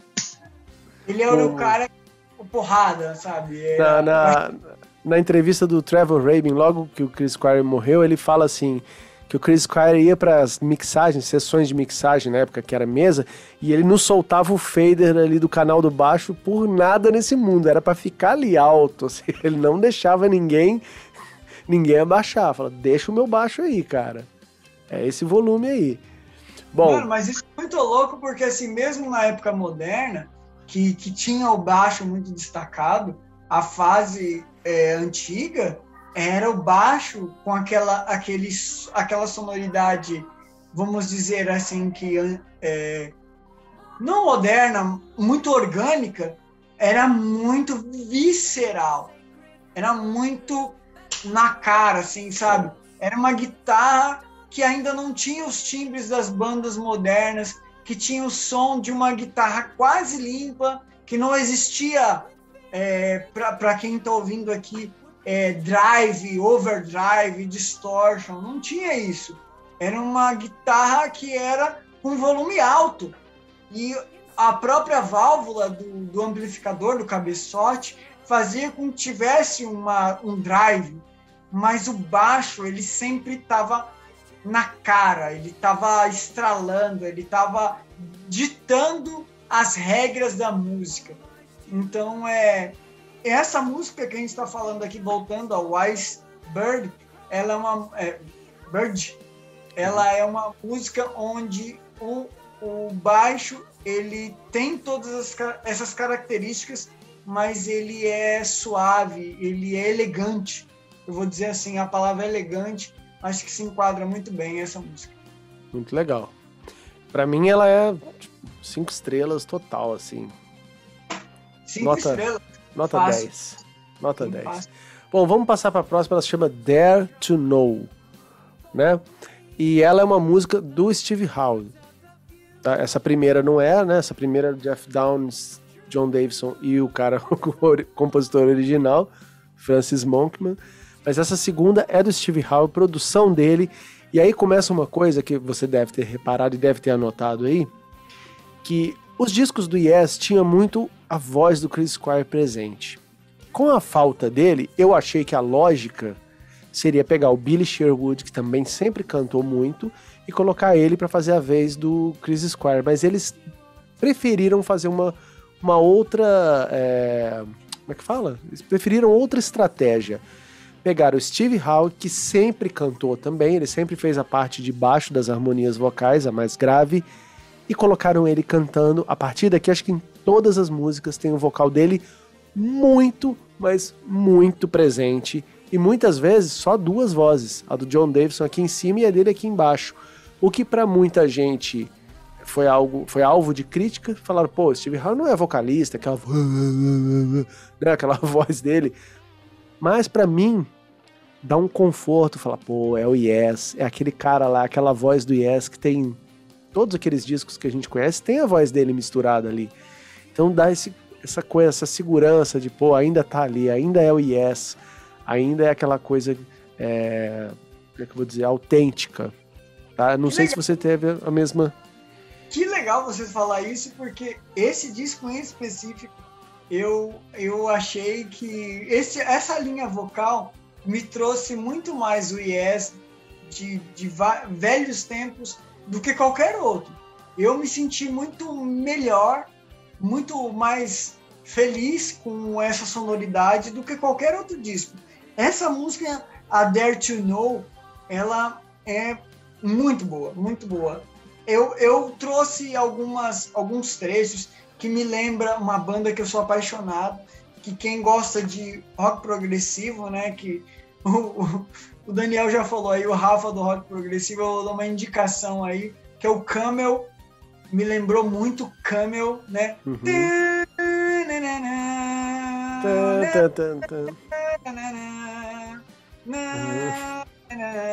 Sabe, esse, essa sonoridade de progressiva menor, que vai voltando sempre, né? Não é uma progressividade é, de ascensão, e sim de, de, de decência, né? De voltando, né? Então, me lembra muito Camel. Legal. E, o violão, o violão do final dessa música é um espetáculo. É algo que me lembra o Steve Howe nas melhores fases dele, assim, sabe? Dele transmitindo aquela sonoridade, dos anos 70, de verdade, sabe? Essa música é uma das melhores músicas do disco. Sim, com certeza. Ela é muito boa, Essa... é muito bem feita, é muito bem construída. E agora lembrando, agora agora que eu tô descobrindo uma coisa para mim, porque eu tava pensando, quando foi o momento que eu viciei nesse disco? Foi quando lançou esse single aí, que foi a segunda música a ser lançada, eu comecei a ouvir ela muitas vezes, muitas vezes, muitas vezes. E aí eu fiquei muito curioso para ouvir o disco. Porque essa música ela é demais. E aí que tá, não sei se você concorda comigo, acho que sim. O fã do Yes, do And You and I, sabe, aquelas músicas dessa época, ele não tem por que não gostar dessa. Concorda? Não tem. Não tem. Só por birra. Só por má vontade. Por, ah, Yes já acabou não sei quando. Yes é até 77, sabe aqueles caras? Sim. Velho, tá tudo aí. Tá tudo aí. Sim. Sabe? Se você foi feliz com aquelas músicas, você também será feliz com essa, como eu sou e como você tá sendo. É, eu recomendo muito. Para mim é uma música. E ela tem aquele. O riff dela mesmo. É demais, velho. É lindo. As melodias vocais são também muito boas. Esses vocais juntos ali dos dois cara, eu não teria o que mudar nada. E tem uma orquestra junto, não sei se você sabe, eles colocaram não só a orquestrinha MIDI, né? Eles fizeram mesmo, eles mandaram para um, um, cara que também é fã do Yes para fazer arranjos orquestrais para essas músicas. Então, assim, velho, é matador, é demais, é coisa boa mesmo. Eu, eu falo para pessoas que gostam de Yes que ouçam essa música Claro que não vai ser nada inovador, porque isso daqui é o Yes na essência mais clássica que ele tem. Então, se você quer algo inovador, você vai ouvir várias coisas dentro dessa música que já foram feitas. Mas isso não quer dizer que não seja algo lindo, bem feito, de, de, de boa concepção, de boa com, composição. Eu gosto muito, essa é uma das melhores músicas do disco. Concordo pra caramba, assim. Se não for, melhor, mas vamos, vamos ver, né? Muito, muito boa. Depois dela, a gente tem uma música chamada Minus the Man, que pelo que eu entendi, que, que significa isso, né? Que ele fala no refrão assim, é, construindo super-homem, e aí o minus é tipo super-homem menos a parte do homem, que é a parte, eles falam de tecnologia, de como a gente, é, a nossa consciência, a nosso, nosso conhecimento se perpetua sem a nossa presença, né? No lance da, do avanço tecnológico. É algo disso, assim, pelo que eu peguei, é, tem, tem essa pegada, assim, né? Não, não vou me arvorar falar que, ah, eu sei, eu entendi tudo, porque é inglês, pode ter uma pegadinha, um trocadilho, uma referência que eu não tenho, mas pelo que eu entendi, a música fala sobre essas coisas. E ela é uma música que tem, assim, a assinatura musical do Billy Sherwood, aquele é o estilo dele, tá? De mudanças harmônicas e, e um pouco da melodia também. Mas eu sei que ele, ele, ele mandou essa música pronta pro John Davidson e ele só fez a letra e a melodia vocal. É, e ele canta. Não, ele não canta, é o Steve Howe que canta junto com ele. E ele próprio também, né? O John Davidson ele faz muita dobra de vocal para fazer harmonia. Eu acho uma música muito boa. A, princípio eu achava que era uma queda, assim, falei, Ih, cara, essa aí não é tão boa. Hoje eu adoro ela, adoro, eu nunca passo, sabe? Eu tô ouvindo o disco, eu escuto a primeira, segunda, terceira. E já dando um spoiler, eu não pulo música nenhuma desse disco. Eu ouço inteiro, uma seguida da outra, assim.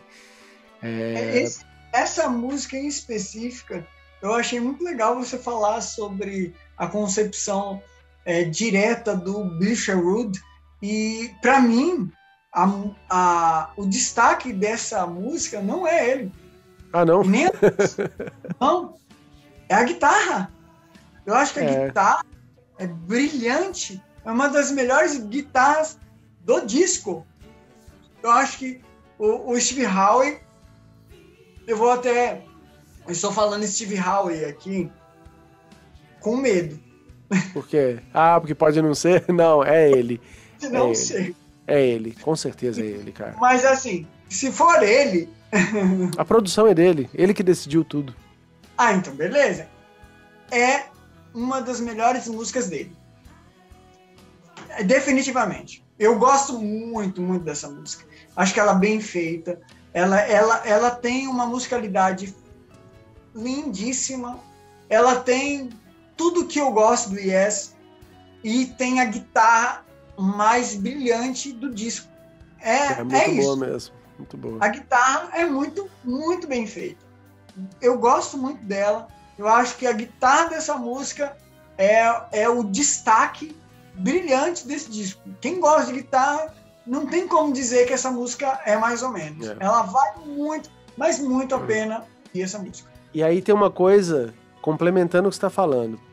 O Steve Howe ele geralmente lança discos instrumentais, tem vários que eu nunca ouvi até alguns, outros que eu escutei.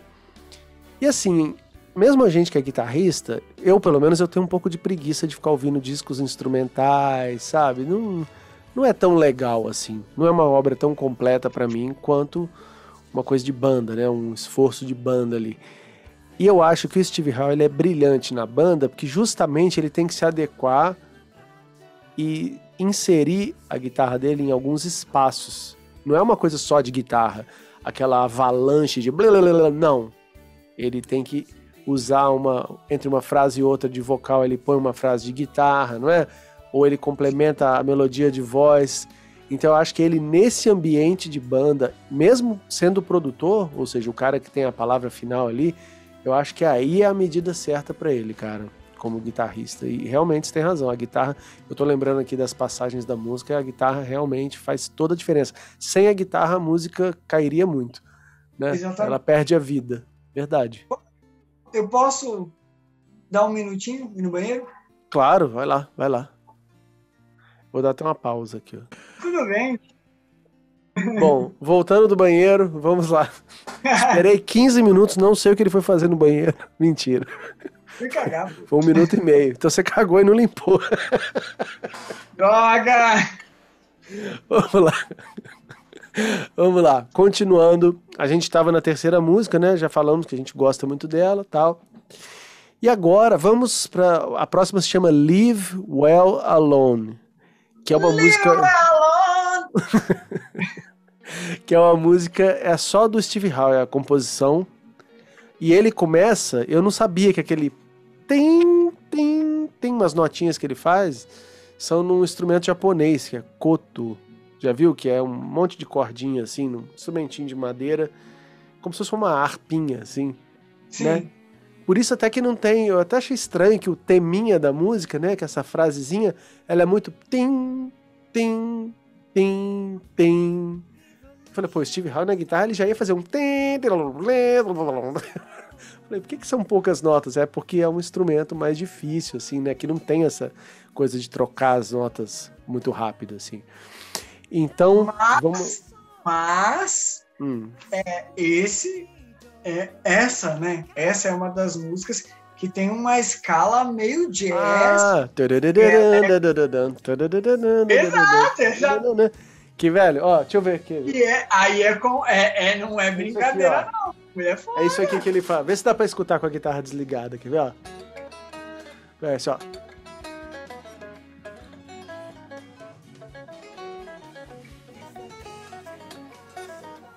depois ele faz tudo. Sabe, vai fazendo na outra oitava e tal. É muito legal. Deu pra ouvir sim. E que Eu aprendi. guitarra linda, meu amigo. Que guitarra linda. Obrigado. E eu aprendi porque eu falei, ah, cara, eu voltei essa coisa de tocar junto com o disco, com esse disco aí. Eu ponho ele e fico tentando tocar os pedacinhos. Esse pedacinho eu ralei pra. Eu falei, pô, preciso aprender isso, é muito bom. E, E ela. é um jazz gostoso, aquele jazz Sim. de Chicago, né? O jazz Chicago, né? Que é, que é bonito pra caramba. Eu gosto muito, né? O blues, blues Chicago, jazz Chicago, Sim. né? Só que é numa blues. música, ela não é toda assim, ela é uma música de, de momentos.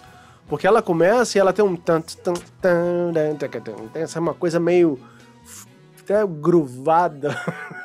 Já lembrei Sim, daquele Ela tem um groove, Juninho, mas Juninho Gruvador.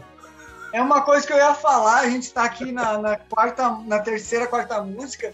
E eu ainda não falei, né? Que é, a bateria, pra mim, em todas as músicas, são baterias eletrônicas. Eu até agora não ouvi o Alan White. Tá o Alan White lá acreditado, mas pra mim não tem bateria.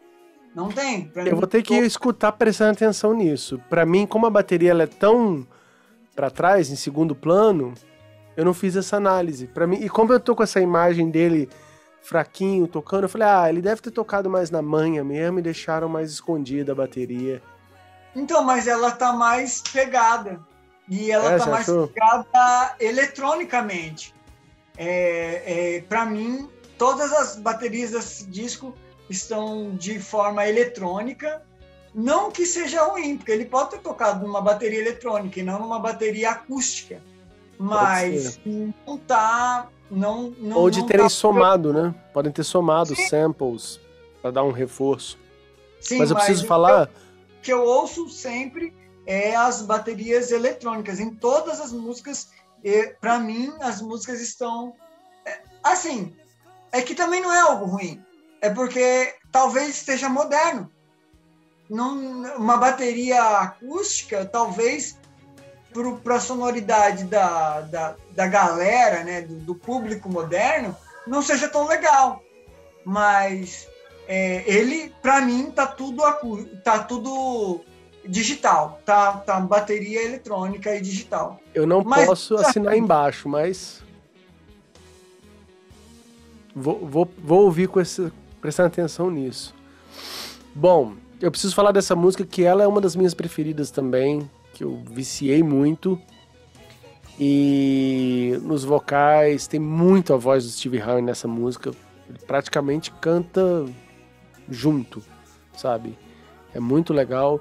Deixa eu ver mais partes dela. Ela tem uns climas, tem hora que para tudo, fica só aqueles dedilhados dele, bonito pra caramba.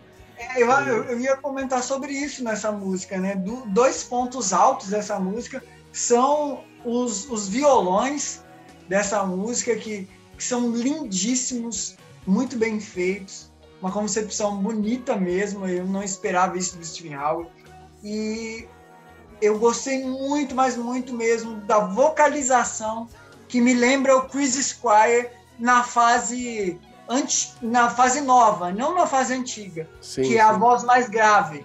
É, pode e crer. Que antes era aquela agudinha, né? Isso. Antiga era aquela terça maior. Uhum. E na, na fase nova ele é a terça menor, ele é, é mais grave, né? E tal. E eu acho que nessa música você, me, você até me, me tirou aqui uma dúvida. Pode ser o Steve Howe cantando essas notas mais graves. Né? Enquanto Sim, é ele uma... o tempo todo. É o tempo todo ele. Uma nota muito aguda, como a do John Anderson, tem uma nota muito grave que, que dá essa, essa harmônica na música, que é muito bonito. Muito, Sim. muito, muito mesmo. Sim. Ó, pera só um minutinho que agora eu vou ter que ir ali ver. Tem criança chorando. Já volto. Então, voltando, eu te falei que eu tive que parar aqui, já voltamos, né? Passou três horas, vamos fingir que não aconteceu nada. E da música Live Well Alone, que é aquela que a gente falou, que, poxa, né? Cheio de frases legais, meio jazz do Steve Howe. Quando ela chega ali quase a cinco minutos, ela tem uma quebra e entra uma continuação de Starship Trooper, né? Que é aquela mesma coisa daqueles quatro acordes ali que fica repetindo, repetindo, repetindo, repetindo, repetindo, com solo. E eu achei, velho, de boa, eu achei tão bom quanto. Cara, você matou a charada. Pra mim é Starship Trooper, meu, moderna, nova. É. Eu gostei muito. Eu gosto muito dessa música, uma das minhas músicas preferidas, Starship Trooper, e pra mim me, me lembrou. Mas com todo esse conceito novo, moderno, jazzístico, né? Então, é... E uma coisa que, para mim, foi a primeira música dessas oito, né? Que foi a que teve a vocalização Chris Squire. Ela foi a primeira que realmente eu olhei assim e falei assim, mano, os caras estão fazendo uma parada, emulando uma é parada. É verdade, uma coisa que ele teria feito, né? Chris Squire aí, com aquele vocal não da fase antiga, mas sim da fase nova, da sim. fase nova. Fase né? grave. É a fase grave dele. Sim. Então, é, para mim, tem isso e é muito bonito, muito bem feito. É um, meu, uma super música legal. Eu né? acho nota falou. 10. Tudo que veio até agora, Nota 10. A gente tá mudando de estrela pra nota 10. Tá é, porque estrela, eu tô, eu tô, pegando um pouco de ranço de ficar. Não sei quantas estrelas. Não, fala nota 10, nota 7, né? nota 10, é 10, é 10, tudo 10. Essa é 10, essa é 10. Vamos passar pra. A, a, ah, não, antes de passar pra próxima, só pra falar que quando chega nessa parte de Starship Trooper, é sempre me lembra. Eu fico pensando, será que os caras do Nirvana ouviram isso pra fazer o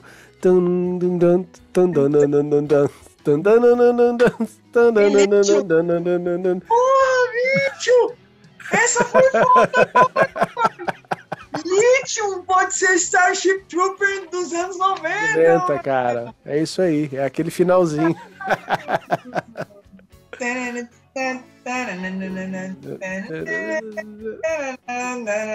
Não é idêntico, mas né? Parece. Em Bloom, não é, é Elite? Em Bloom, em Bloom. Em Bloom. Caralho, bicho! E eu falei pra você em um vídeo anterior que ele era fã de King Crimson, né? Pode crer, verdade. Então ah, é um passinho pro lado, tá no Yes já, né? Mas eu acho isso muito legal das bandas dos anos 90, que eles são muito honestos em dizer o quanto eles são apaixonados pelas bandas dos anos 70, né? Sim. Então, Kiss principalmente. Tanto é. que o Kiss, eu, eu fico muito surpreso dele ter ido para o Grunge, sendo que o Grunge era apaixonado pelo Kiss. Verdade. É. Verdade, é. Eles foram correr atrás de quem estava correndo atrás deles. é, eu vi alguns vídeos aí seu falando sobre isso, né? E, sim, e sim. realmente o último disco que para mim foi um dos relevantes ali foi Revenge do Kiss, que realmente é, era algo novo. Porque quando vem o próximo disco, ele, ele copia alguém que copiava ele. Verdade. Revenge continuava sendo Kiss, mas o, logo depois, Carnival of Souls Ele é, copiava já... alguém que copiava ele, sabe? Então é uma cópia da cópia da cópia. Tipo, sabe quando você pega o Xerox e você Vai xeroca, né? você xeroca o Xerox. Fica horroroso, né? Nem todo mundo vai pegar essa referência, mas, né, é da nossa época. Desculpa, Bom, pessoal que não conhece o Xerox. Bom, vamos falar da próxima música então, que se chama The Western Edge. É uma música do Billy Sherwood também, que ele deu pronta pro John Davidson. Ó, põe a voz e a letra aí. E ele tanto que ele fez uma demo dessa música, cantando a música inteira. O Steve Howe fez isso em várias também dele. Ele entregava para mostrar a melodia, mais ou menos, e partes da letra, né? E o Billy Sherwood tem partes que ele tinha feito da letra, então ele cantou e elas permaneceram. Você ouve a música, não sei se você anotou isso, tem umas partes que são o vocal dele, não é o vocal do, do John. Uma coisa que eu ia perguntar para você sobre essa música, para mim, tá, na minha concepção, foi a música que mais passou despercebido dela, do disco. Ela é uma música que ela é meio de disco mesmo. A única coisa que me destacou foi o tipo de vocalização que foi a para mim foi o brilho da música, mas é uma música que se eu não tivesse ouvido para mim tava ok também na música. Sim. Não, eu gosto. Olha, eu, eu entendo o que você está falando, porque ela é uma das que também. Quando eu pensava no disco, eu não lembrava dela. Eu falava, esse disco, Exato. a quarta música é essa, a quinta é aquela, ué, tá faltando uma. Eu, ah, é aquela lá que tá escondida lá no meio. Mas ela tem o seu valor, tá? E eu acho que ela tem esse charme de ter também a assinatura dele. Billy Sherwood é um cara bem, bem bacana. E a voz dele, ela tá muito presente no disco Open Your Eyes, que é um disco que a galera detesta. Mas é muito bom. É bem legal. E também tá presente em, nessa coisa, nas colaborações dele com Chris Squire, nessa banda Conspiracy. Se a galera for escutar, vai ver que tem muito o vocal dele e que casa muito bem com o vocal do Chris Squire. Era muito legal. E aí, tem uma coisa, a voz dele nunca parece que é uma voz só. Não sei se ele sempre dobra, né, no estúdio, grava mais de uma vez, ou se ele coloca uns efeitos, mas ela é uma voz estranha. Não é uma voz normal, assim, limpinha, sabe? É uma voz que ao mesmo tempo tem. Realmente, né? Sim, mas ao mesmo tempo tem uma, uma característica única. Você ouve a voz desse cara, você sabe que é ele cantando.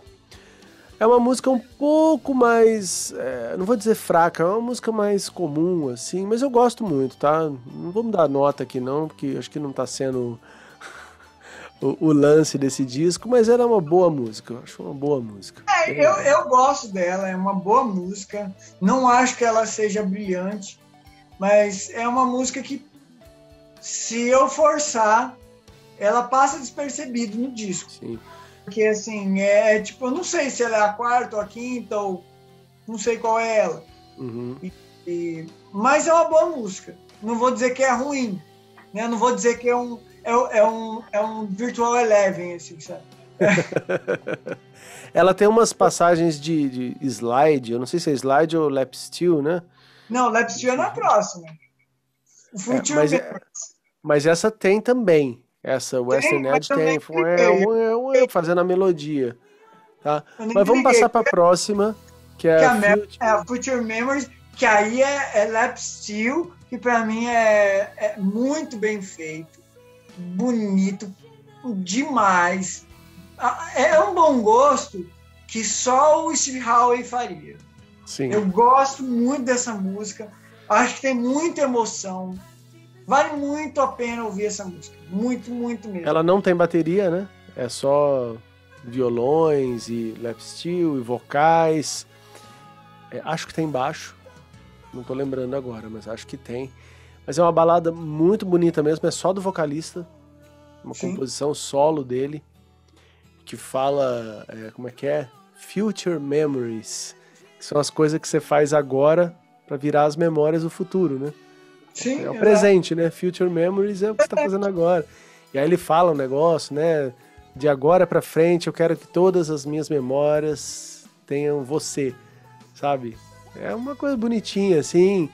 E Pô, pra quem tem filho, sabe? Pô, de agora em diante, tudo é com vocês, assim, é uma outra coisa. Ou pode servir também para um relacionamento, né? Amoroso. Você fala, pô, agora a minha vida, tudo que eu lembrar, eu quero que tenha você junto ali, sabe? Bom, é bonito pra caramba. É, meu, é, é uma das músicas mais lindas do disco. Ela é muito emotiva, ela é muito sentimental. É gostosa de se ouvir, é muito, muito boa. Vale muito a pena ouvir essa música. Sim. Ah, na verdade, eu falei errado a frase. É, desse momento em diante, eu não quero ter nenhuma memória sem você. É o contrário. Oh. É, não, é o mesmo significado, mas é mais bonitinho, né? Sim, em vez de falar, é... eu quero você em todas, não, eu não quero ter nenhuma memória sem Sim, que você, esteja. É, Olha que lindo, é muito lindo. É, é, é, muito poético. É. Bom, aí depois dessa música vem uma música solo, solo assim, de composição só do Steve Howe, que chama Music to My Ears. E essa música tem um negócio que eu acho os versos dela realmente lindos, assim, muito bonitos. É uma coisa simples, harmonicamente é muito simples. É tipo um Lá, aí depois vai para um Ré, sabe uma coisa assim? Bem, bem tranquilo, só que a melodia é muito bonita. Chega no refrão, tem uma coisa que não me agrada muito. Que é... O quê? Uma coisinha que vai subindo nos acordes ali, umas notinhas cromáticas assim. Ai, velho, que é um, meio um clichê de, de, de encadeamento de acordes que eu falo, ah, sério. É a única coisa que eu tenho contra essa música, que é no refrão não me agrada tanto, mas é marcante. É bem Mano, marcante. Desculpa, desculpa, desculpa, desculpa. A melhor música do disco. Você achou mesmo? A melhor? Nossa senhora, eu fico esperando essa música chegar. Não, ela é boa, ela é boa. Mano, Music to My Ears. É, assim, olha, desculpa, mas é a melhor. Eu sou apaixonado por essa música amo de paixão. Respeito, respeito. A sequência de notas crescentes. Eu adoro quando eu tô criando, fazer essas notas crescentes. Tá, tá, tá, tá. É, então, tá. só que isso acontece em outros momentos da música que eu acho massa. Tem uma parte que faz um que tem uns acordes dissonantes. Não, muito aí legal. Vem, aí vem o arpejo. Legal pra caralho. Que eu também né? acho muito massa, porque é algo diferentão da música, porque a música é muito popular. Ela é muito fácil de você gostar, de você curtir. E aí vem uns arpejão diminuto.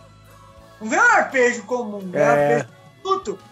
E aí, tipo, dá uma estranheza, mas eu, eu olha, pra mim, é, é a melhor música do disco. É, eu não acho que é a melhor, mas. assim, eu gosto desse progressivo que me choca que é popular e aí do nada faz uns bagulho bizarro. Sim. Lembra quando a gente falou sobre Gentle Giant? Tipo, é um bagulho. Sim, é. E aí nada. tipo, é um bagulho todo torto. E eu. Essa é a música progressiva do disco pra mim. Sim. É a melhor música. Eu me sinto realizado quando eu ouço essa música eu falo, mano, é a melhor música do disco.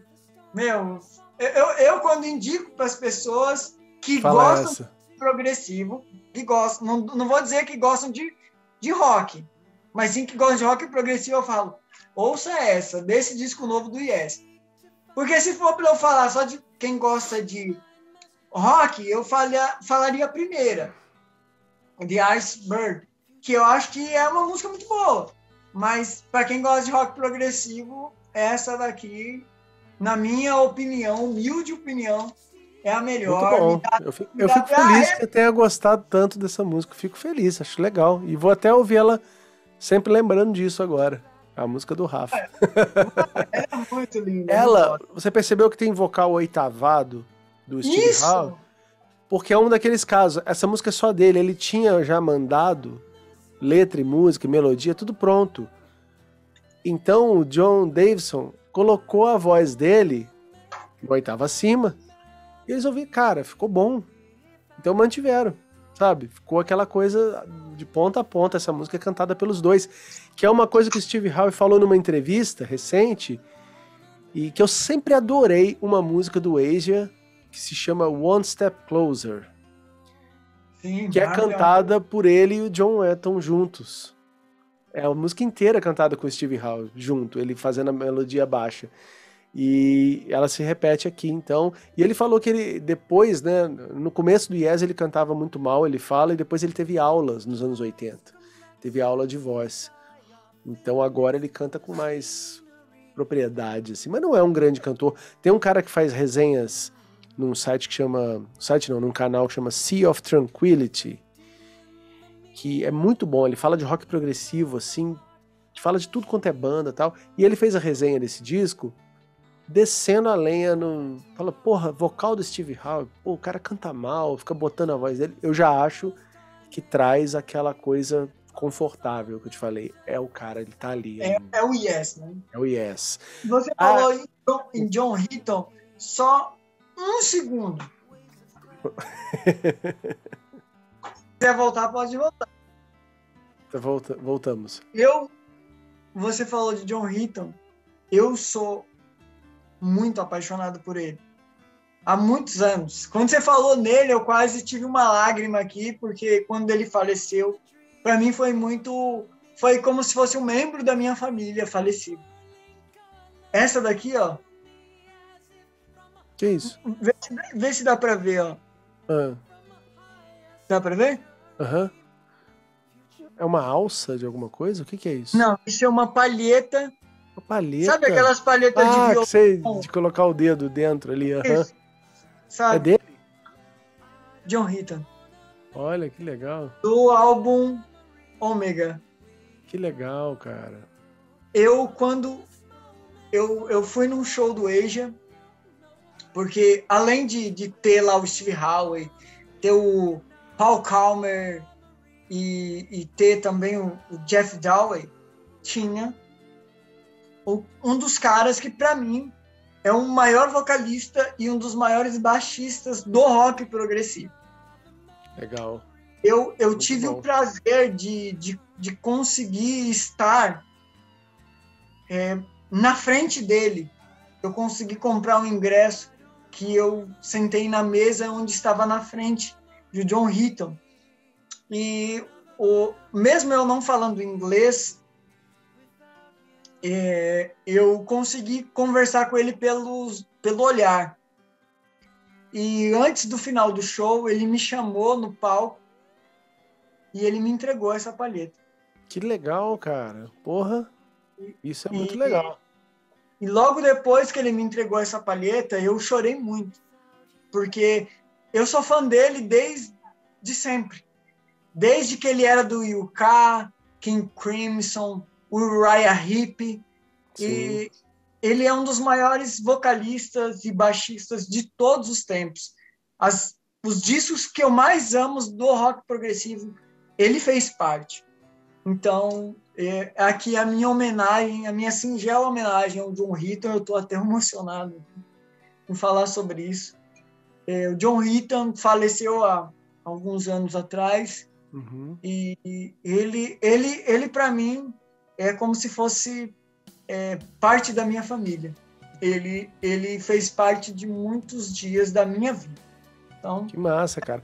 Eu, eu, já tive, eu já ouvi bastante uns discos solos dele, que são muito bons. Eu não sei quando, acho que é de anos 90 já, ou 2000, que era muito legal. Tinha umas baladas lindas, assim.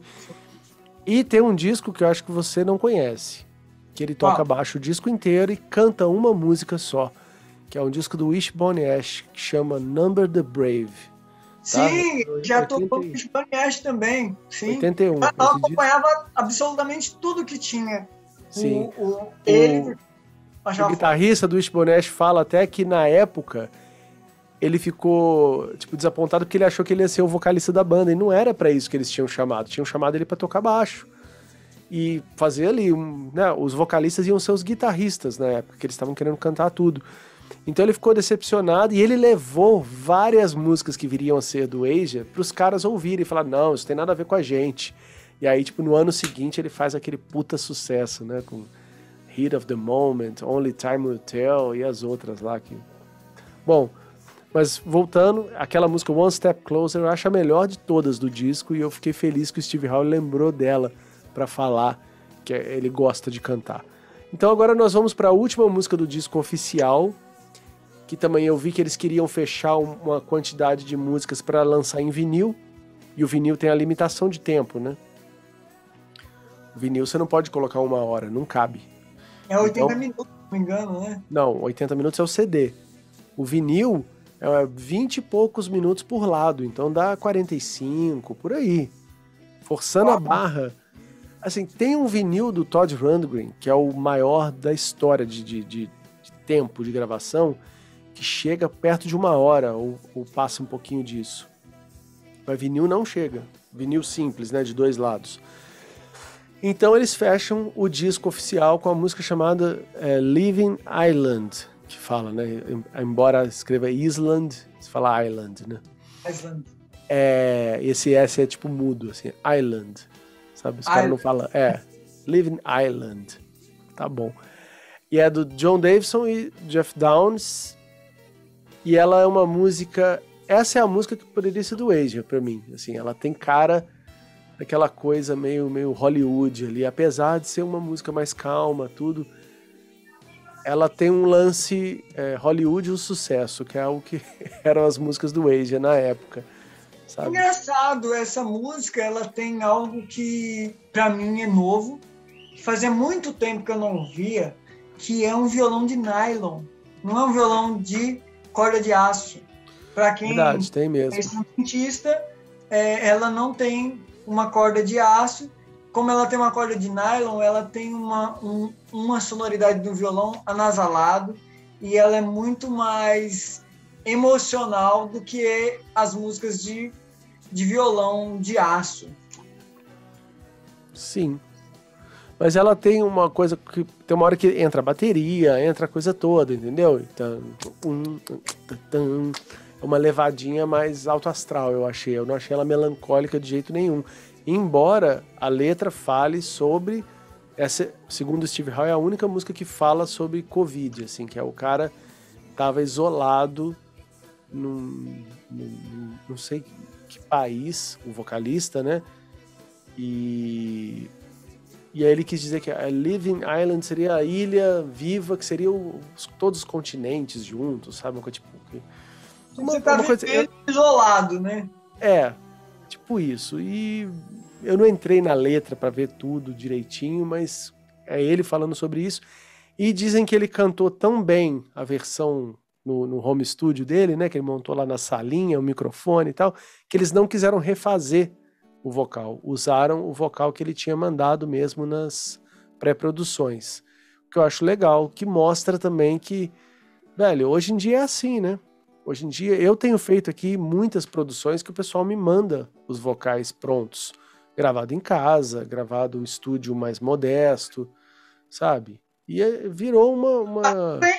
É, Tipo, a gente tá quebrando um pouco aquela coisa, não, você precisa ir pro estúdio para Não, dá para fazer. Né? Eu não acho. Essa aí é uma das que eu, eu acho mais ok do disco, assim. Essa música não é das minhas preferidas, não. Não, para mim também não. É, é para mim a única coisa que me de destaque desse, dessa música é realmente o violão de nylon, mas ela passaria despercebido, tanto que tem outras músicas nas versões estendidas, que se você quiser a gente pode falar, que eu marquei aqui também. Ah, sim, são aquelas três músicas que vêm no São mais legais, né?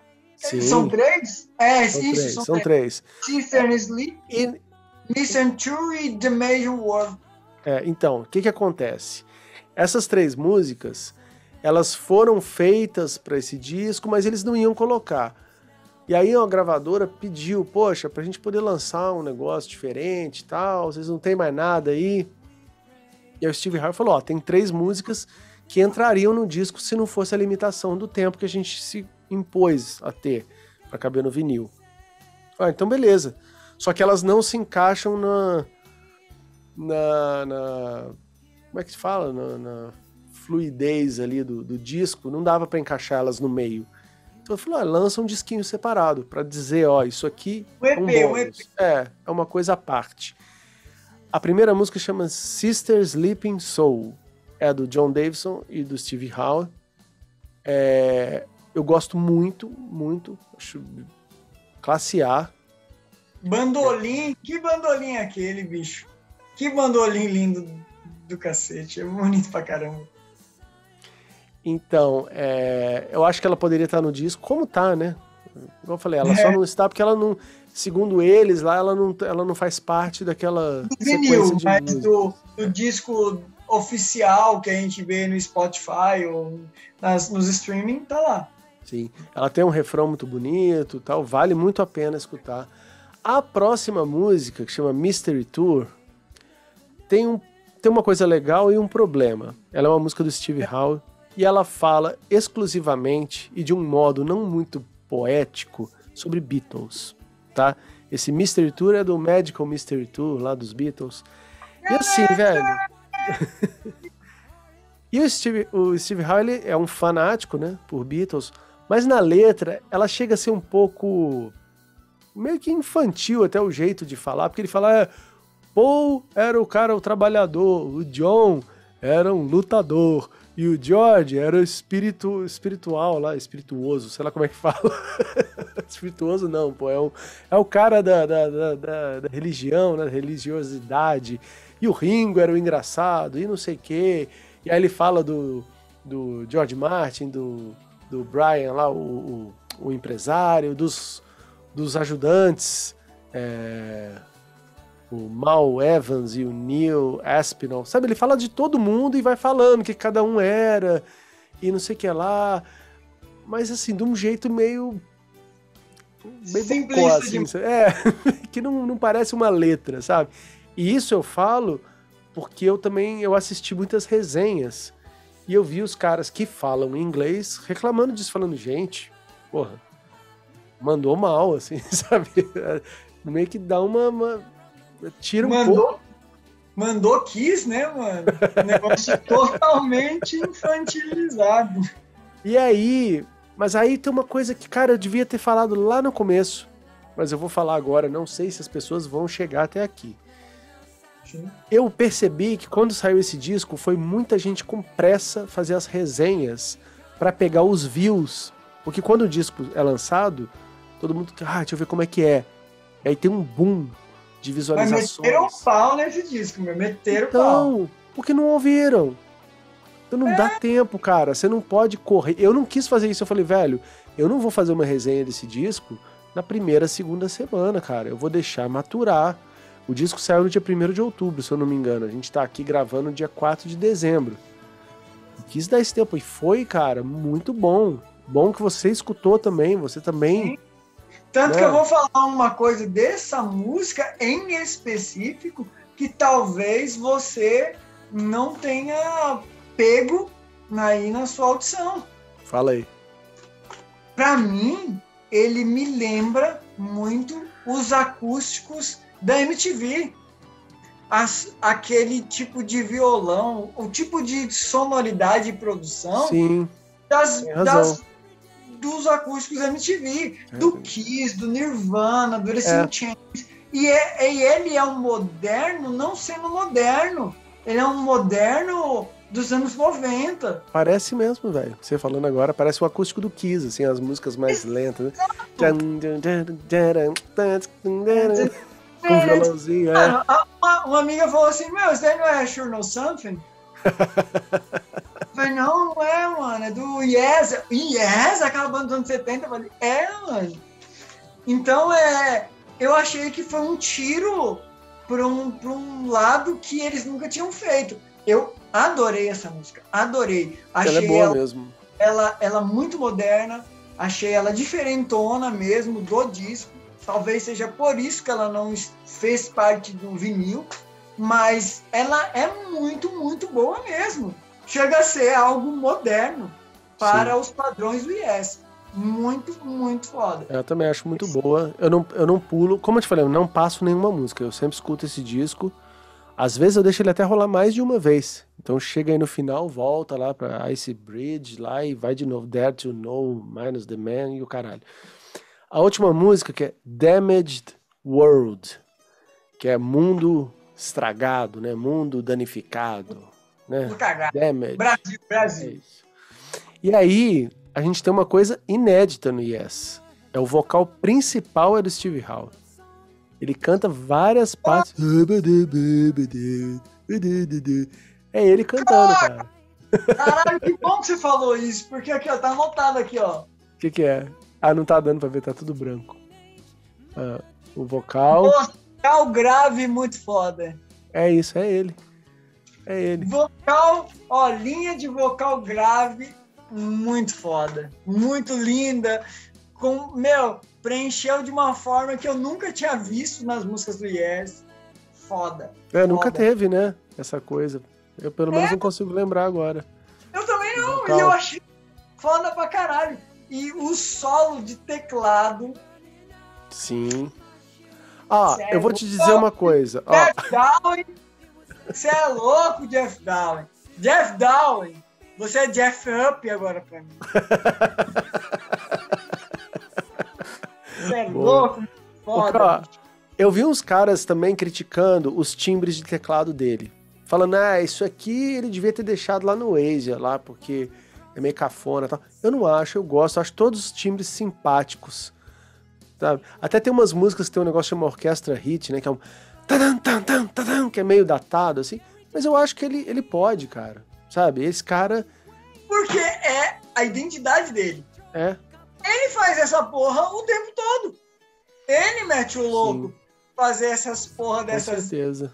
orquestra que, que não tem nada a ver. E você fala, caralho, mano, por que, que ele fez isso? É porque ele é assim. Então isso é Exatamente. bom, mano. O Jeff Dow, ele tem a, a identidade muito própria. Eu gosto muito da- das paradas que parecem ser muito simplista dele. E no final das contas faz muita diferença na música. Eu gosto muito, Sim. muito mesmo. Demais. E tem a, a melodia, eu não sei se é um violão ou se é um bandolim, alguma coisa, que é muito bonito também nessa música aí. Eu acho que fecha muito bem e leve o disco. Esse disco, se a gente for parar para agora que a gente falou de todas as músicas, chacoalhar e ver o que que O panorama, é, eu acho que é um disco leve, tá? É muito bem feito, com carinho, assim, foi feito com cuidado, não foi feito de qualquer jeito, foi feito com É. respeito. sim. E ele merece a atenção das pessoas, merece, cara, merece. E quem fizer esse trabalho de, pô, deixa eu colocar pra escutar algumas vezes, você vai acabar percebendo essas coisas que a gente percebeu, né? E é um, é um disco que eu tenho certeza, né? Parafraseando aqui a música deles mesmo, as minhas memórias daqui pra frente tem esse disco, cara. Eu vou sempre voltar nele, lembrar. Quando eu tiver, ah, os discos do Yes, pô, tem aquele lá que é bom pra caralho, que eu vou lembrar dessa época que ele saiu. E marcou, entendeu? Virou um descasso da discografia da banda. E na nossa lista lá, ele já estaria lá bem do, do meio pra cima, facilmente. É verdade. Se hoje nós fizéssemos aquele Yes de novo, ele, ele ocuparia a posição de outros discos que eu falei anteriormente. Porque eu me senti muito, muito feliz do cuidado que eles tiveram com, com o público. Eu acho que foi Sim. muito sublime a forma que eles entregaram pra gente. Não foi tipo, boom, olha, o novo disco do Yes. Não, eles, tipo, olha, é um presente aqui pra vocês, sabe? E tem muito a ver, a gente. É uma coisa que a gente falou da outra vez também. Cara, é um disco de agora, é um disco de 2021, é um disco dessa nossa época. Por mais que seja uma banda velha, tipo, a gente não pode descartar as pessoas, falar, ah, esse cara é velho, o que ele fazia ali nos anos 70, agora vem o próximo. Não, ele tá lá Não. fazendo. E é um disco que conversa com a nossa realidade de agora. Então, velho, pra mim, palmas pro Yes, tá? Se fosse dar estrelas, eu daria cinco estrelas pro disco. Se fosse dar nota, eu daria nota 10. E... Só que eu dou nota 10 para vários discos deles, né? Por isso que ele não é o meu preferido. Não é. Mas, porra. Tá ali, Ele- não passa vergonha de jeito nenhum. Exato. Tem outros que a gente já falou que passam vergonha, mas esse daqui, ele é. Ele, ele caiu muito bem. Muito, é muito bem. Das bandas de rock progressivo. que lançaram discos nos últimos tempos, ele é o melhor disco disparadamente das bandas de rock progressivo. E tiveram outros, para quem não sabe, para quem está aqui ouvindo a gente. Teve aí o, Getrotal também, é, ultimamente. No, nos últimos tempos eles lançaram um novo disco. E não é, não é tão bom assim. Não é. É, é legal, mas não é tão Eu acho, inclusive a gente vai falar do. A gente, sim, a gente vai falar do Jetrotal, mas assim, cara. O grande problema do Jetrotal é a mesma coisa que fez ser uma banda genial, que é o cara, o cabeça da coisa. Por ser só ele que cria, né? Tem momentos que ele não tá bem, cara. Tem momentos que ele faz umas atrocidades, assim, que você fala, meu Deus, cara.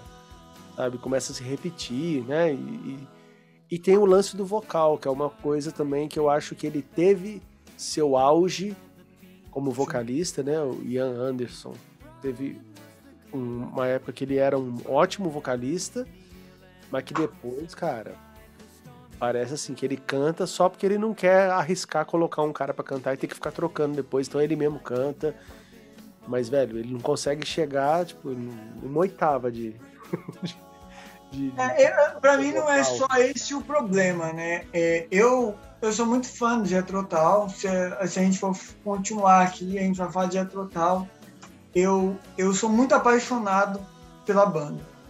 E para mim existem dois problemas muito sérios no Jethro Primeiro, é o, o, essa concepção de ser apenas um cara. Porque banda, para mim, ele é um conjunto. Porque é muito difícil um cara só ter várias ideias geniais para fazer vários discos. Quando você tem vários caras da hora, assim, que nem o Jethro Tull tinha nos anos 70. Ele tinha Dave Palmer, Berman Barlow, tinha o, o Martin Barry, que é um puta guitarrista foda pra caralho. Ele tinha o Dave Pegg, que tocou aí na, no baixo uhum. no, no, no, final dos anos 70 e foi para os anos 70. Qual que é aquele que morreu, que é um baixista deles, que tocou de 76? John até... Glasscock que era outro cara foda pra caralho, anteriormente dele, que foi o Jeffrey Hammond Hammond, que parou de tocar e virou pintor. Sabe, cada fase tinha uns caras que, que ele tinha uma identidade muito própria musicalmente. Quando você deixa um cara só fazendo a parada, você perde muito a essência do negócio. Eu vejo hoje, eu fui no show do Jethro Tull e fui no show no mesmo ano do Berman Barlow. Mar, o, o é, Martin, o Martin hum. Barry, perdão. O ah, tá. guitarrista. Tá. Sim, ele fez fui... um, uma banda paralela ali, né? Isso. E as músicas que ele tocou foram mais legais do que o próprio Jethro Tull. Porque era um pedaço um, um pedaço do Jethro Tull que eu gosto muito, que é a guitarra. E ele colocou um vocalista bom, não colocou? Pra cantar? Colocou um, colocou um vocalista que canta igual o John Ander, o, o Ian Anderson nos Cantava. anos 70. É. E ele pegou as músicas que são mais legais na guitarra e tocou. Então, é, é uma banda, ela, ela é, um, é um conjunto. Então, quando você tem um time forte, você faz um negócio foda. Quando você tem um time que é só você, não é fácil.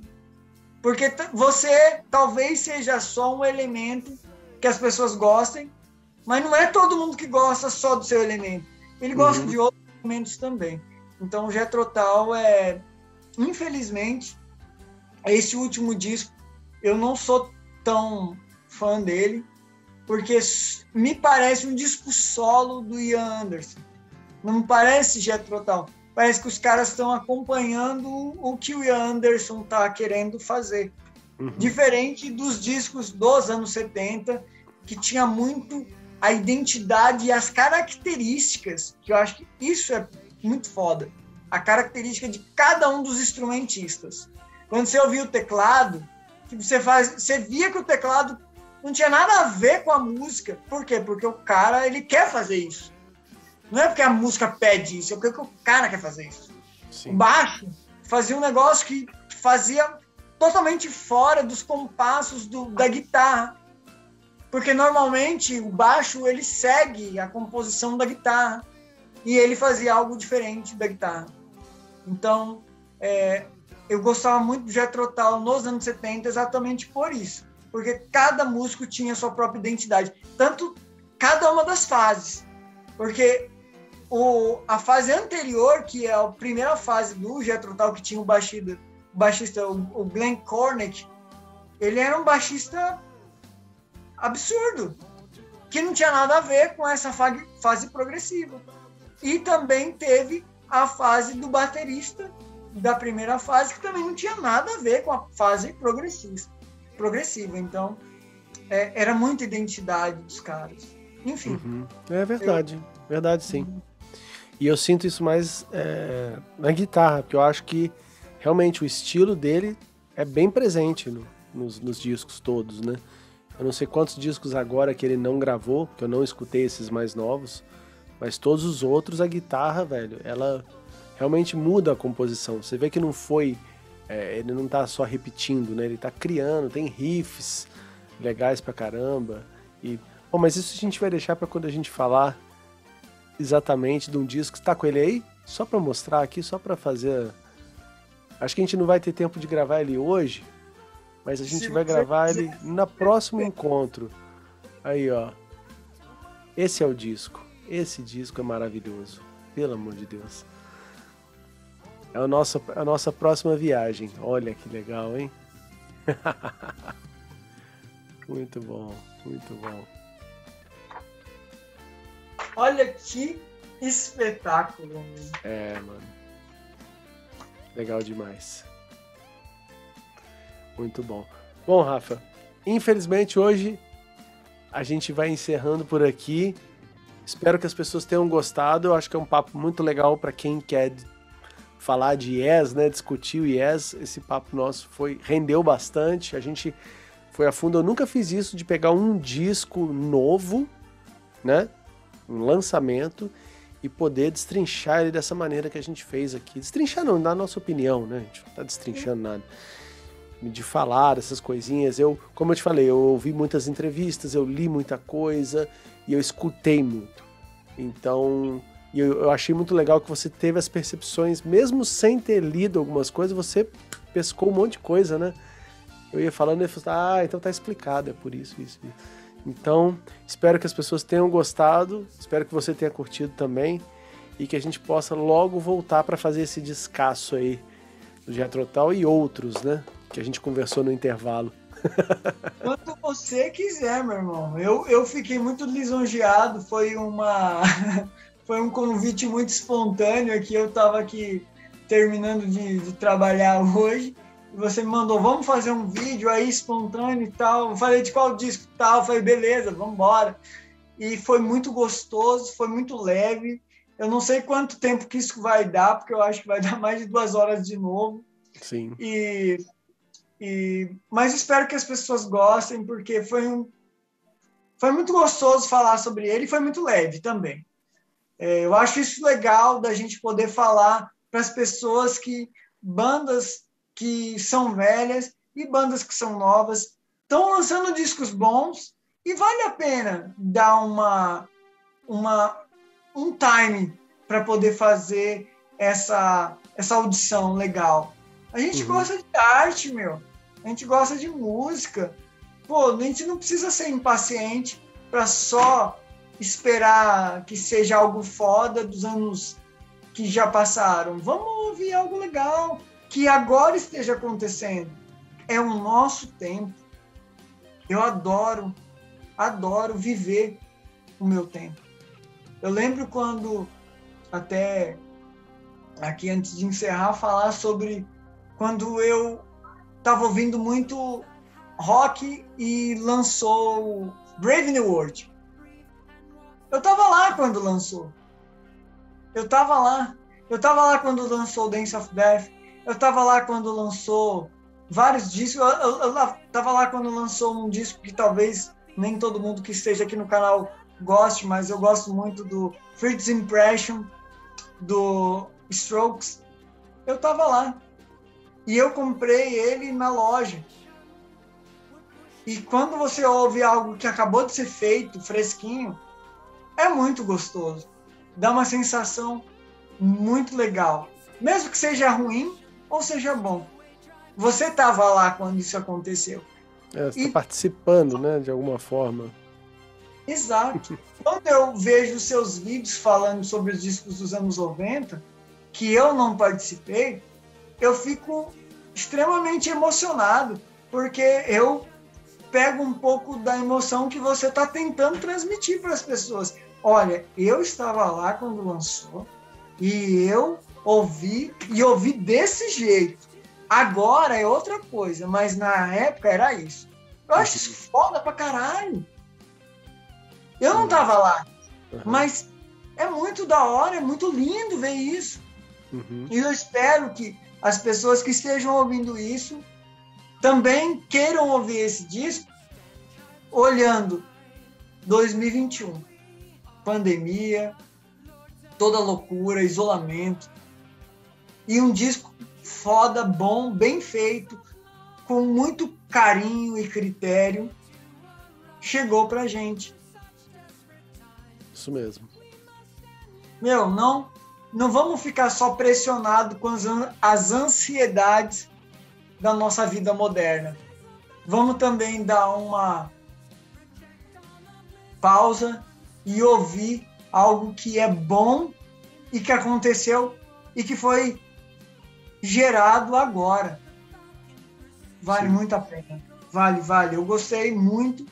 Muito obrigado por ter me chamado aí para poder falar desse disco. Adorei. Eu ouvi bastante ele, gostei muito. Ele não é o disco genial, mas é um disco que eu tenho muito prazer em dizer em que eu estou aqui vivo em poder ouvir. Isso mesmo. Bom, muito obrigado, Rafa. Valeu mesmo. E até a próxima que vem logo a gente desligando aqui, a gente já combina quando vai ser esse Jetrotal aí, que já tá, já tá ficando velha a nossa ideia, né? Que a gente falou de fazer ele já faz meses. Tem gente cobrando no YouTube. É, eles não sabem que é esse, né? Mas. bom, Oi. valeu, galera. Até a próxima. Tudo de bom aí. Fomos.